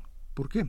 Eh, los que estudiamos eh, este tipo de, de, fenómenos en términos de seguridad, sabemos que las, las amenazas, precisamente por eso es el, trabajo de, inteligencia y, y, hay todo una, digamos, un esquema de cómo aproximarnos a saber, no, no se trata de tener una bola mágica de cristal que diga, pues esto va a pasar así mañana. Bueno, lo, lo que hacen los, los, los analistas de inteligencia, eh, juntar todos estos elementos que existen y decir, esto probablemente ocurra si se dan estas condiciones y hay tales escenarios. ¿no? Ese es básicamente el esquema. ¿Y, qué es lo que uno aprende con uno, bueno, ustedes también como, como analistas, la verdad es que pues esto no me lo esperaba, ¿no? Este, hace rato mencionabas, eh, Luisa, el esquema de, en política, ¿no? Este, un partido o una fuerza eh, de, de, izquierda social, más o menos, está postulando a personas que a lo mejor su, su, trayectoria no es necesariamente la que correspondería a esa izquierda social, ¿no? Eso no me lo esperaba. Pero bueno, si, si vamos viendo la trayectoria de las últimas decisiones de los últimos, eh, no sé si seis meses o un año, y en cuanto al discurso de los personajes que deciden en esas fuerzas políticas, pues a lo mejor sí era de esperar que se postularan este tipo de personajes, ¿no? Dependiendo, dependiendo del análisis, dependiendo de cómo se hace. Claro. Entonces, eh, el punto, ahí voy a la respuesta, Miguel Ángel, es que eh, no se puede definir con un cartabón el esquema de las de las amenazas. Siempre hay el, el, factor de, lo aleatorio o lo que se tiene que hacer en función de se pueden trazar grandes líneas de grandes temas este que digamos puedan ser o no una amenaza a la seguridad nacional. El, lo hemos platicado aquí en algún momento, la cuestión del narcotráfico. ¿no? Cuando el narcotráfico se convierte en un, en un problema a la seguridad nacional? Bueno, pues cuando estamos viendo que su actividad empieza a minar la presencia y la autoridad del Estado en diversas zonas del país. Entonces, cuando eso ocurre, deja pasar de ser un tema ordinario de seguridad pública a un tema de seguridad que ahí yo creo que... Y eso por definición, por ley, no se puede, es un cartabón. Es decir, si de repente nos está cambiando el escenario, entonces vamos a cambiar la ley. Entonces es una falla estructural de cómo se fue concebida este esquema de la ley. Perdón. Este, no, es que me, me llama mucho la atención y creo que ha sido una de nuestras eh, de, de, nuestros temas recurrentes, Erubiel. Eh, ¿Qué es lo que puede a nivel interno, ¿no? porque aquí eh, sí, o sea, los enemigos de fuera y ahorita están, por ejemplo, Estados Unidos peleando con su con su momento eh, con Rusia y que sí, que sí no y, dice Donald Trump en lugar de estar buscando pleitos con Rusia, ¿por qué no eh, revisaron lo que iba a pasar? ¿Por qué no anticiparon el problema del tiroteo en, en Florida, no? Un personaje el que ya sabían que tenían en el radar y tal. Pero bueno, ese es otro país. Pero nosotros, ¿qué es lo que puede constituir una amenaza desde adentro? Porque eso implica que un gobierno atente contra sus ciudadanos o los persiga o, de alguna manera eh, restrinja sus libertades o los observe. ¿Qué es lo que constituye? Porque ahí a mí lo, la impresión que me da es que es perfectamente maleable y acomodable. Y bueno, pensando en nuestra... Juan siempre nos lleva al lado oscuro. Pues, pues, pues, Alguien tiene que llevarnos al lado oscuro. Por el ejército, así que no te voy a... No, no me hagas a mí ser la única mala historia. Pero no, es cierto. O sea, digamos, nuestra ley de seguridad interior, como la tenemos planteada ahorita, lo que da es posibilidades de considerar a todos como una amenaza. Y entonces ahí es donde, eh, donde todo se vuelve muy complicado. La inteligencia o los servicios de inteligencia tienen que existir, pongamos que sí, ¿no? Sí, partamos de ese punto, pero ¿cómo? ¿En manos de quién? Y ¿qué hacemos con la vigilancia? Tú hablabas de esta Agenda Nacional de Riesgo que debería ser pública y lo que ellos te responden es ¿cómo la voy a hacer pública? Entonces voy a, voy a mostrar todas mis cartas. Entonces, hay, hay una serie de tensiones que si, si además las pones en un contexto donde nadie confía eh, ni en el ejército, o cada vez menos en el ejército, muchísimo menos en el ejecutivo, pues las cosas eh, se, se, vuelven muy, eh, muy inflamables. bueno, dos cosas. Este, yo coincido plenamente con lo que está señalando Juan Inés y sobre todo en, este esquema en el que se nos lleva a, la confusión de manera deliberada. Se nos lleva de manera deliberada porque esto eh, es el, estilo mexicano de, aproximarnos a, cuestiones que deberían ser pues, más abiertas, eh, no deformadas. Hay que recordar en ese sentido que el CISEN es, es, eh, no viene de, de, la nada ni por generación espontánea, viene de, luego de un proceso de degradación brutal, de un aparato de control y de represión, lo que representaba una policía política, la Federal de Seguridad, ¿no? Y, después vino este organismo de transición del que mencionaba eh, Luisa, la Dirección de General de Investigaciones. Este, y también luego se nos olvida, pero hubo una, por ahí una, una, al final de del sexenio de Salinas, una pretendida Comisión Nacional de Seguridad Pública que, que comandaba un, viejo político de la vieja escuela, Arsenio Farel, y que terminó desintegrándose porque empezó en menos de seis meses a hacer travesuras, es decir, locuras realmente al viejo estilo de la Federal de Seguridad, de lo que, de lo que se pretendía que no fuera. Eh, y, y, de eso es bien importante eh, señalar el, que el CISEN sí nace con esta pretensión de, de ser una, un, organismo de inteligencia pretendida o aspiracionalmente de Estado eh, y que debía separar estas cuestiones este, estrictamente de, de lo que es el, el, análisis y la producción de inteligencia para los tomadores de decisión eh, eh, de la cuestión estrictamente operativa. ¿Sí?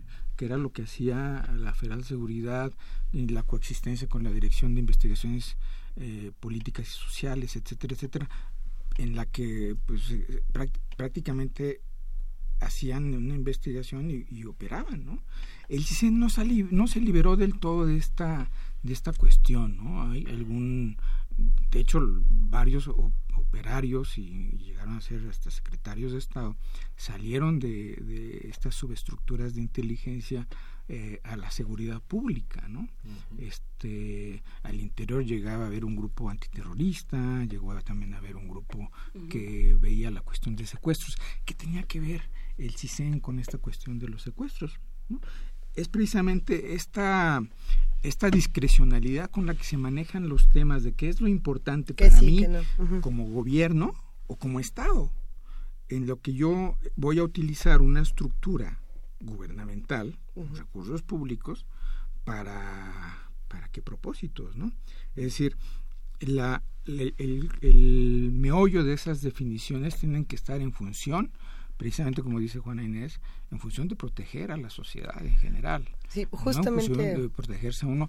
Y precisamente, ahí voy con la otra parte de la intervención de, de Juana Inés, cuando eh, ponemos en, en, en, un juego, porque si, antes con la mera ley de seguridad nacional y, los programas de, de desarrollo y el programa específico de seguridad nacional, este, había como que tratar de alinear si lo que decía el papel realmente se estaba teniendo una concordancia con, con la realidad. También se habla de respeto a derechos humanos, de la promoción de la democracia. Y decimos, pues suena muy bien. Si uno lee, por ejemplo, el, último programa, que de hecho es el segundo, y, hay que llamar la atención porque es el segundo programa sectorial de seguridad nacional que hay en el país en esta, en esta administración cuando el CISEN es de 1989 89, 85. Y entonces, ¿qué había? No, había ley, el esquema era simplemente reglamento interior. Sí, cuando entra en juego una, una ley que ya hemos caracterizado, en mi caso, yo lo digo sin exagerar, con tintes eh, fascistas como la ley de seguridad interior, eh, en efecto lo que tenemos es más bien una expresión normativa de, de endurecimiento de, de, un, de, un marco de actuación de instituciones en el que no hay garantías. Y esto es resultado también de, de estos manejos discrecionales que se han dado dentro de las leyes y los reglamentos en materia de seguridad yo diría no solo en seguridad, eh, seguridad nacional, englobándolo todo, pero yo diría que en todo lo que es el sector que podría ser el, sector seguridad y defensa, ¿no? y, cuestiones como la ley de seguridad interior simplemente vienen a dar al traste con esto, ¿no? Eh, hay que ser muy claro, la ley de seguridad nacional en realidad es una ley sobre el CISEN, y eso lo, lo, lo señaló en su momento un exdirector diciendo, no, no, no, aquí todavía nos falta avanzar y esta es una cuestión solamente que tiene que ver con el CISEN. Entonces, ahí no avanzamos y aunque en, el, en la Ley de Seguridad Nacional se están señalando cuestiones muy concretas sobre un sistema nacional de información, eh, en realidad eso quedó todavía trunco. Se dan estos avances, yo diría que más que tímidos y a veces inoperantes en términos de darle espacio en materia de seguridad nacional al Congreso, pero solamente para, pues, para escuchar y, y, hacer preguntas, pero no para incidir. La semana pasada nosotros fuimos protagonistas involuntarios en un comité del Senado de comité de inteligencia en el Senado de Estados Unidos, ¿no? Pues eso es la expresión de que hay un, un comité que llama a los a los responsables y les a ver tú cómo ves las cosas, ¿no? Y además se transmite, ¿no? Sí, eso es público, como, como también es público la relación o, el conjunto de, de, previsiones que hace la administración norteamericana cada cierto tiempo para visualizar qué es lo que, cuál es el mundo que están enfrentando y cómo lo van a enfrentar. Nosotros no tenemos ese tipo de ejercicios, al menos no a nivel eh, institucional y si lo hay solamente es eh, a puerta cerrada porque pues, ahí, que ahí hay eh, la parte interesante de cómo se articulan el ejecutivo y el ejército que son los digamos las cabezas del CISEN o de lo que hay alrededor del CISEN. Cómo interviene el ejército en el CISEN por ejemplo está contemplado dentro de la dentro de la estructura bueno, el Sistema Nacional de Información habla de todas aquellas instancias que generan inteligencia y deberían estar sometidas a la coordinación y a las directrices del CISEN. De hecho, es el CISEN el que hace su, su, su, digamos, el, la agenda de riesgos, ¿no? Digo, si hay cierta discusión al interior y hay una coordinación, pero hay diferencias, hay diferencias siempre, ¿no? Este, están los testimonios y si, hay tiempo los podemos este, leer sobre este esquema de cómo es que conciben las cosas, ¿no? Los, sectores y cómo es difícil también para, si no hay una, si no hay claridad en la ley, si no hay tampoco, y que es un régimen presidencialista, si no hay una fuerza eh, real detrás de, de los titulares de este aparato de inteligencia que tengan que responder pues simplemente no les hacen caso y experiencias las hemos tenido desastrosas, ¿no? Este, voy con dos ejemplos y, pensando mucho en lo que mencionaba hace rato Miguel Ángel. Em, precisamente a fines de los ochentas, la cuestión de los refugiados por los este por los conflictos centroamericanos que llegaron a sentarse a nuestro territorio en el sureste, del país, este, la concepción de, del sector castrense era, pues son guerrilleros, ¿no?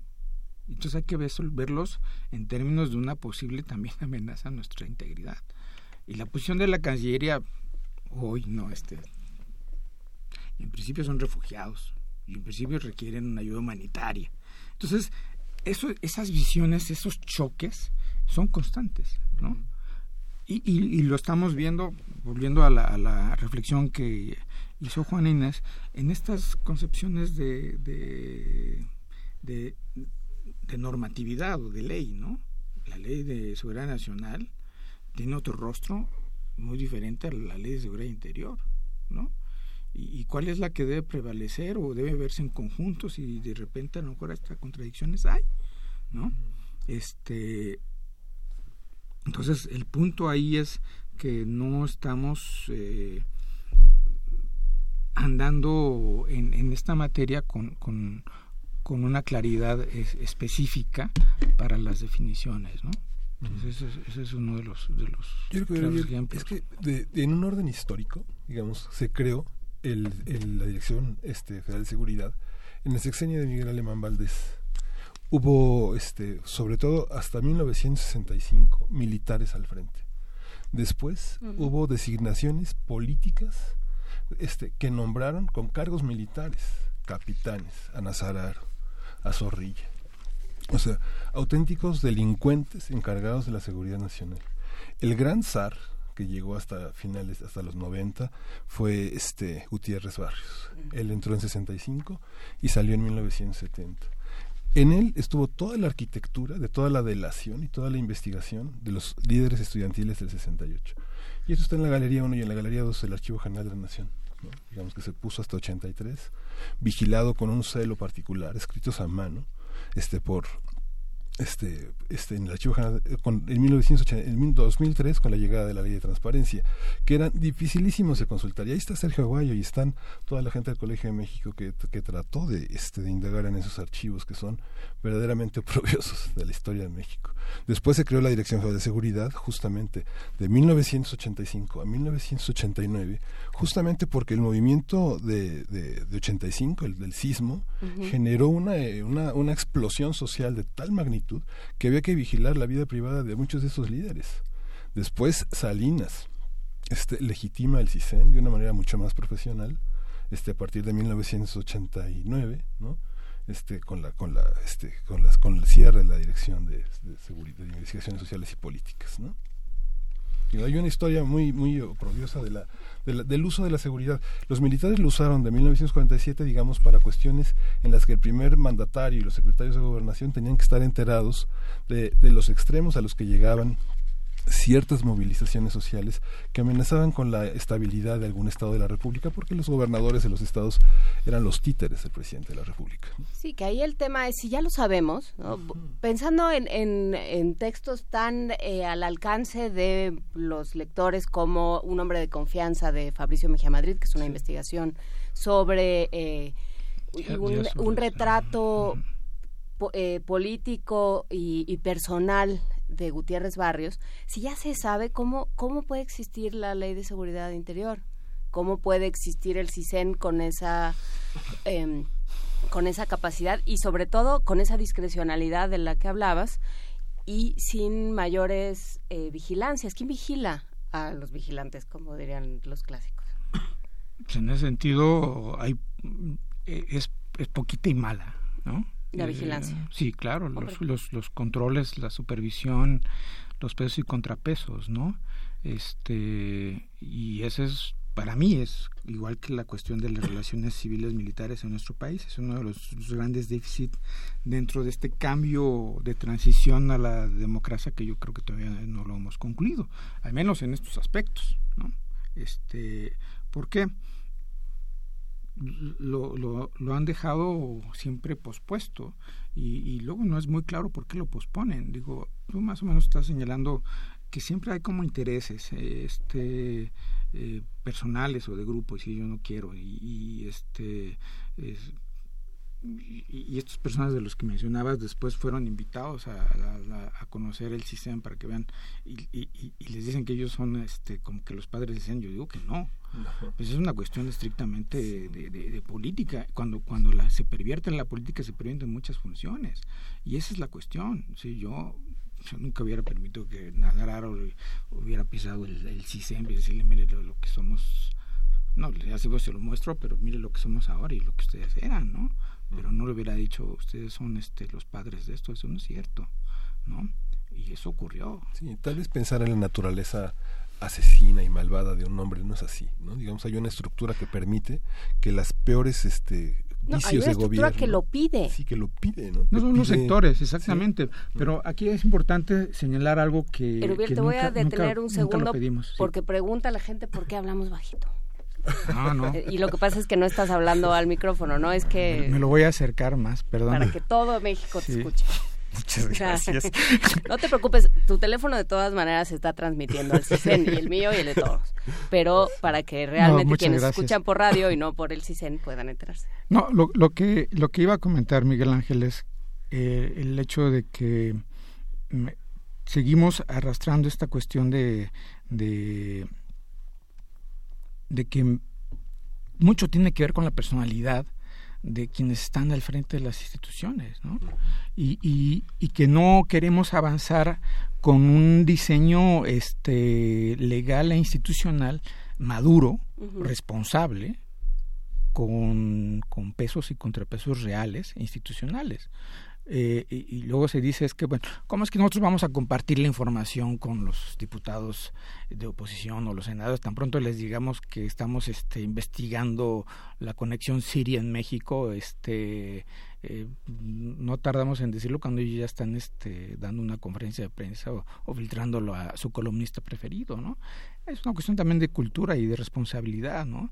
Eh, en otros países, aquellos que tienen acceso a a, secretos de Estado tienen una responsabilidad, sean de, del, poder de Estado del que sean. Y a veces tienen responsabilidad de filtrarla. Sí. También. También, sí. no, pero eso, eso, también se, pero eso también se, se regula y se dice, a ver, de este esquema, ¿qué es lo que vamos a decir al público? ¿No? Porque también hay que actuar responsablemente, ¿no? Este, no tenemos todos los años para decir que nos va a ir del coco el día de mañana con este escenario, pero sí tenemos que eh, o debemos tener ciertas precauciones en las que preparar a la gente para que esto nos todos estemos bien. Eso es actuar responsablemente. Es decir, son, son cuestiones de, de mesura que solamente se pueden ver caso por caso, ¿no? Pero, pero ahí está, ahí están reguladas esas cuestiones, ¿no? Y aquí hay como que ese complejo, ¿no? Eh, eh, el, el, información es poder, por un lado, que yo lo digo que es muy relativo, este es, pues, es poder, depende cómo la uses, o si no la usas. ¿no? O también el esquema de la inteligencia, ¿no? este cliché de, de tener un, a una mente maestra que está previendo todo y que tiene también la solución para todos los problemas, eso no es cierto. La mejor inteligencia es la que se hace de manera colectiva. La mejor inteligencia es la que se hace de manera responsable, eh, conjuntando. ¿Y la que involucra a los ciudadanos? Por supuesto, sí. ¿Cómo, ¿cómo funcionaría eh, un sistema ciudadano o, o, no? Un sistema de contrapesos para el CISEN. ¿Cómo existe, está planteado en la ley? Está planteado en la ley la Comisión Bicameral de Seguridad Nacional que está compuesta por diputados y senadores que tiene posibilidades de de, pues, de convocar a los responsables del aparato de seguridad y de inteligencia y pedir informes. ¿Y dónde estaban cuando la ley de seguridad interior? Hasta, ahí se queda, no no tienen no tienen más atribución que esa. Este y hay algunos analistas que han aplaudido esta situación y dicen es que esto realmente es un control objetivo, no no hay ningún control. Además, este, la ley de seguridad interior dice, pues, yo, yo voy a informar al Congreso ex post, no ex ante no le voy a pedir permiso y tampoco le voy a decir qué voy a hacer. Eso es lo que nos dice la ley de seguridad interior, ¿no?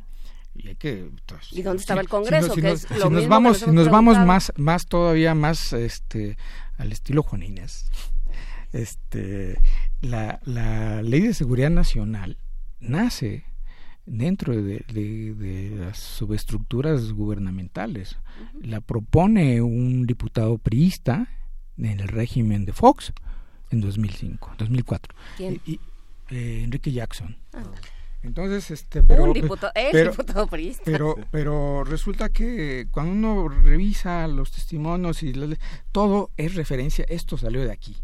Es más, había una ley para la para el CISEN desde desde los años 90, este Miguel Ángel. Sí, sí, sí. Y, y, y resulta que con nunca se, se, se llegó a formular como, como iniciativa formal porque había que consensar, yo no sé con quién, pero pues mencionan ahí los testimonios dicen, mencionan nuestros antones ahora de la transición y la democracia de todos los partidos, eh, es que no era el momento. Y a mí me queda la duda de cómo es que no era el momento. Entonces, tenemos un órgano de inteligencia sin control o con controles este, muy débiles o, o, o más bien dependiendo estrictamente de la voluntad del Ejecutivo, este y, de ahí los, los ciudadanos dependemos del, del, buen juicio de nuestros gobernantes ¿no? y de la capacidad de los que estén en las estructuras de inteligencia para que no nos pase nada. Y no nos pase nada no solamente como país sino como personas no como cuando operaba a sus anchas la Federal de Seguridad no entonces y, y, y es hasta el 2005 fíjense cuántos años pasan de 89 a 2005 cuando hay una ley no entonces, el, el, problema es que siempre estamos desfasados. Y, si todavía nos vamos más críticos en, en esta cuestión, y, y, para documentar el optimismo, como diría el clásico, este también desde el 89 hasta no hay un no hay un programa de seguridad sectorial de, en la materia de seguridad nacional sino hasta 2006 2012 ¿sí? Es decir, nunca tuvimos una hoja de ruta de saber qué es lo que iban a hacer nuestros aparatos de inteligencia, eh, al menos eh, porque para eso son los programas sectoriales y son públicos, sino hasta 2006, ¿no? 2008 realmente es el programa. Y, ya vamos en el segundo, pero el CISEN viene operando desde 89, ¿no? Pero fue una exigencia del Banco Mundial y del Fondo Monetario Internacional y de los organismos de seguridad estadounidenses a raíz de lo que pasó con la con el asesinato de este agente de la DEA Camarena, que fue formalizar en, una, en un programa de gobierno, en un plan nacional de desarrollo, cuál era la ruta de la seguridad, digamos una exigencia internacional. ¿no?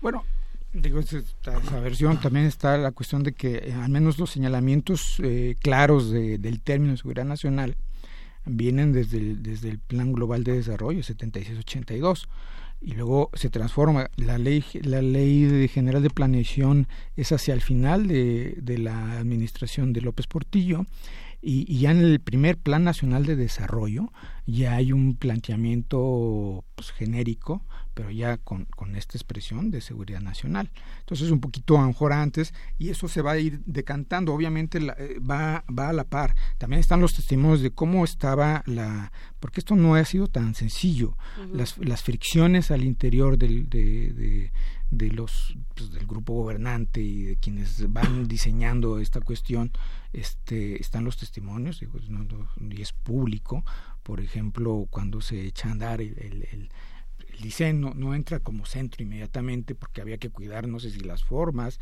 la cuestión traumática de la Federal de Seguridad, cómo, cómo fue eso, no solamente el asesinato de Camarena, la cuestión de Buendía, por ejemplo, ¿no? En Buendía en 85 marca también la desaparición de eso, ¿no? Porque está indexado uno de los este, directores de la Dirección Federal de Seguridad como el autor intelectual de la muerte de Buendía. Y las anécdotas alrededor son terribles, tanto en términos este, no solamente de, de las manifestaciones eh, de operación, sino incluso está aquella, aquella cuestión de, pues, saben que año con año se definen los presupuestos y hay que decirle al titular de la dependencia con cuánto dinero necesitamos para operar el siguiente año, etcétera, etcétera, ¿no?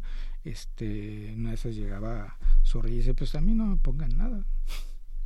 Ergo, este... ¿De dónde lo saca? Eh, ¿De dónde está saliendo el presupuesto? Hay muchas eh, preguntas, Erubiel. Pero me quedaría con ¿a dónde vamos para saber más sobre el CISEN? ¿A quién le preguntamos y cómo lo podemos eh, regular? Tú tienes sobre la mesa un, por lo menos una, unos 20 años de historia del CISEN, los testimonios que deben ser una cosa preciosa. Este, ¿Quién lo publicó? Es una edición interna del centro que elaboró un ex miembro de la Cancillería, muy vinculado al centro. Porque también hay que decirlo, ha habido cosas buenas y a veces no tan buenas dentro del centro. Y, cuando cumplió 20 años, eso fue en el 2009, eh, se hizo una publicación interna sobre esto, donde se pedía el testimonio de quienes se habían pasado por la dirección hasta ese entonces, ¿no? Entonces, este, digo, estas cosas deberían ser públicas, obviamente, ¿no? Pero pues lo hacen como si tan solo alguien sacara los PDFs y los subiera a internet. Bueno, yo con gusto se los dejo. Este, pero precisamente digo, a ver, contestando a la pregunta y después si me dejan ver estas dos partes, nada más para contrastar los, los, testimonios, este, nos puede quedar claro. Primero, eh, hay que tener la, la, la, disposición de no caer en los clichés. Eh, inteligencia no es espionaje uno. Inteligencia es, yo diría que hasta, hasta, podría ser una actividad muy aburrida. Eh, no, no, creo. No es, no es James Bond, ¿no? pero aburrida nunca, ¿no? Depende cuál sea la vocación de las personas. Y también es muy ingrato, ¿no? Porque eh, el reconocimiento público no se lo llevan los, los analistas de inteligencia. ¿eh? Vaya, ni siquiera a veces ni los titulares del centro. Sí, si tu labor está bien hecha, no se ve. Sí, exacto. Pues eh, y entonces para eso también se necesita una vocación. Y no daña, ¿no? Se necesita una vocación para ser ignorado y ser un fantasma, ¿no? No, no para ejercer un poder y que no me, haga, no me pase nada, ese no es el punto. Entonces, para, para empezar, es, es, es un esquema de, de, prever lo que pueda perjudicar al país, ¿no? En general pues, las instituciones. Pero lo que dice Juan Inés es muy importante porque esa parte de decidir qué es lo que le afecta al país. Claro. Hay, hay un momento en que el gobierno mexicano invirtió una gran cantidad de dinero en decidir que había un peligro para México y invirtió una gran cantidad de dinero para este para investigar claro. a todos los colaboradores de ese peligro. Entonces, bueno, ese consenso bueno, yo, yo diría, yo diría, Miguel, que de hecho ese es parte del disparador eh, en buena medida de, de tratar de darle una sistematicidad y un orden, al menos en el trabajo de, de, investigación y de producción de, de, elementos para los tomadores de decisión. ¿no? Ahí, hablan del ciclo de inteligencia, la recolección de información. Este, no solamente se trata de juntar datos, sino de, analizarlos y acercarlos a los que van a tomar la decisión el caso, por ejemplo, de Chiapas, ¿no? este, en algún momento se dijo, pues es que, ¿dónde estaba el CISEN? No sé qué. Pues no, no teníamos por qué saber si el CISEN le dijo o no al presidente. Cuando, se, cuando esto trasciende y ya están ya los testimonios ahí escritos, este, se dice, pues sí, el CISEN entregó un reporte, pero este, dice, falló el ciclo de inteligencia porque una parte última de la, de la inteligencia es la difusión de esa información para los tomadores de decisión y si el, el, que lee no sabe leer y no dice que le están diciendo aquí que hay una cuestión que tiene que tomar en cuenta, pues simplemente lo deja pasar, ¿no? Lo mismo pasó en el 2001 en, en Estados Unidos, ¿no? Entonces, esa cuestión es súper importante, ¿no? Entonces, ¿cómo, ¿cómo, nos acercamos a estos temas? Bueno, a ver, si nos queremos ver la parte de diseño legal e institucional, pues nos vemos por ejemplo, ah, si me permiten hacer este tipo de recomendaciones, pues veamos la Ley de Seguridad Nacional, la Ley de Seguridad Interior. Ya sé que a lo mejor eso no nos dice mucho, pero una vez que las leamos, no, sin, aun cuando no las entendamos en nuestra primera instancia, tampoco es complicado leerlas. Este, veamos después el Plan Nacional de Desarrollo, a menos el actual, y el Programa de Seguridad Nacional 2014-2018. Y digamos una vez ahí que vemos qué es lo que deberían hacer, pues contrastémoslo con la realidad, ¿no? Ahora, si queremos una cuestión un poco de, de, de ejemplificaciones con materiales que están a la mano, digo, también aquí hay que decir que en los últimos 10 años estos temas se han multiplicado y hay que ser más selectivo en nuestras lecturas. Antes no era así. Este, pues yo me iría para empezar con el, libro de La Charola de, Sergio Aguayo, por un lado, y un libro que lo pueden conseguir y bajarle de la red de, de, quien fue fundador del CISEN, eh, Jorge Carrillo Lea, que se llama México en Riesgo. Bien sí este ya con eso este podemos seguir debatiendo ¿no? pues vamos a tener que seguir debatiendo queridísimo Alberto Rubiel Tirado. Eh, nos vamos a despedir únicamente porque literal 9 de ah, la mañana con 59 minutos. eh, hay muchos comentarios en redes sociales. Sin duda creo que se va a necesitar una segunda y tercera parte con el maestro Alberto Rubiel Tirado, coordinador del Programa de Seguridad Nacional y Democracia en México, los desafíos del siglo XXI de la Universidad Iberoamericana, Campus Ciudad de México, especialista en temas de seguridad nacional. Que, por cierto estamos por abrir otra promoción del diplomado el próximo mes en la Ibero. Ah, más razones para seguir platicando, querido Rubiel. Muchísimas gracias. Un verdadero placer. Gracias a ustedes. ¿Qué temas? Y con esto se acaba primer movimiento. Literal, esta mañana llegamos al fin con unos escasos segundos para agradecer profundamente a los queridos amigos de TV y de Radio UNAM por esta transmisión. De igual manera, a todo el equipo de producción, ingenieros en cabina, redes sociales, coordinación de invitados. A nuestra querida jefa de información, Juana Inés de esa, muchísimas gracias. Gracias, querido Miguel Ángel Quemain. Vámonos. Vámonos. Esto fue primer movimiento. El desde la universidad.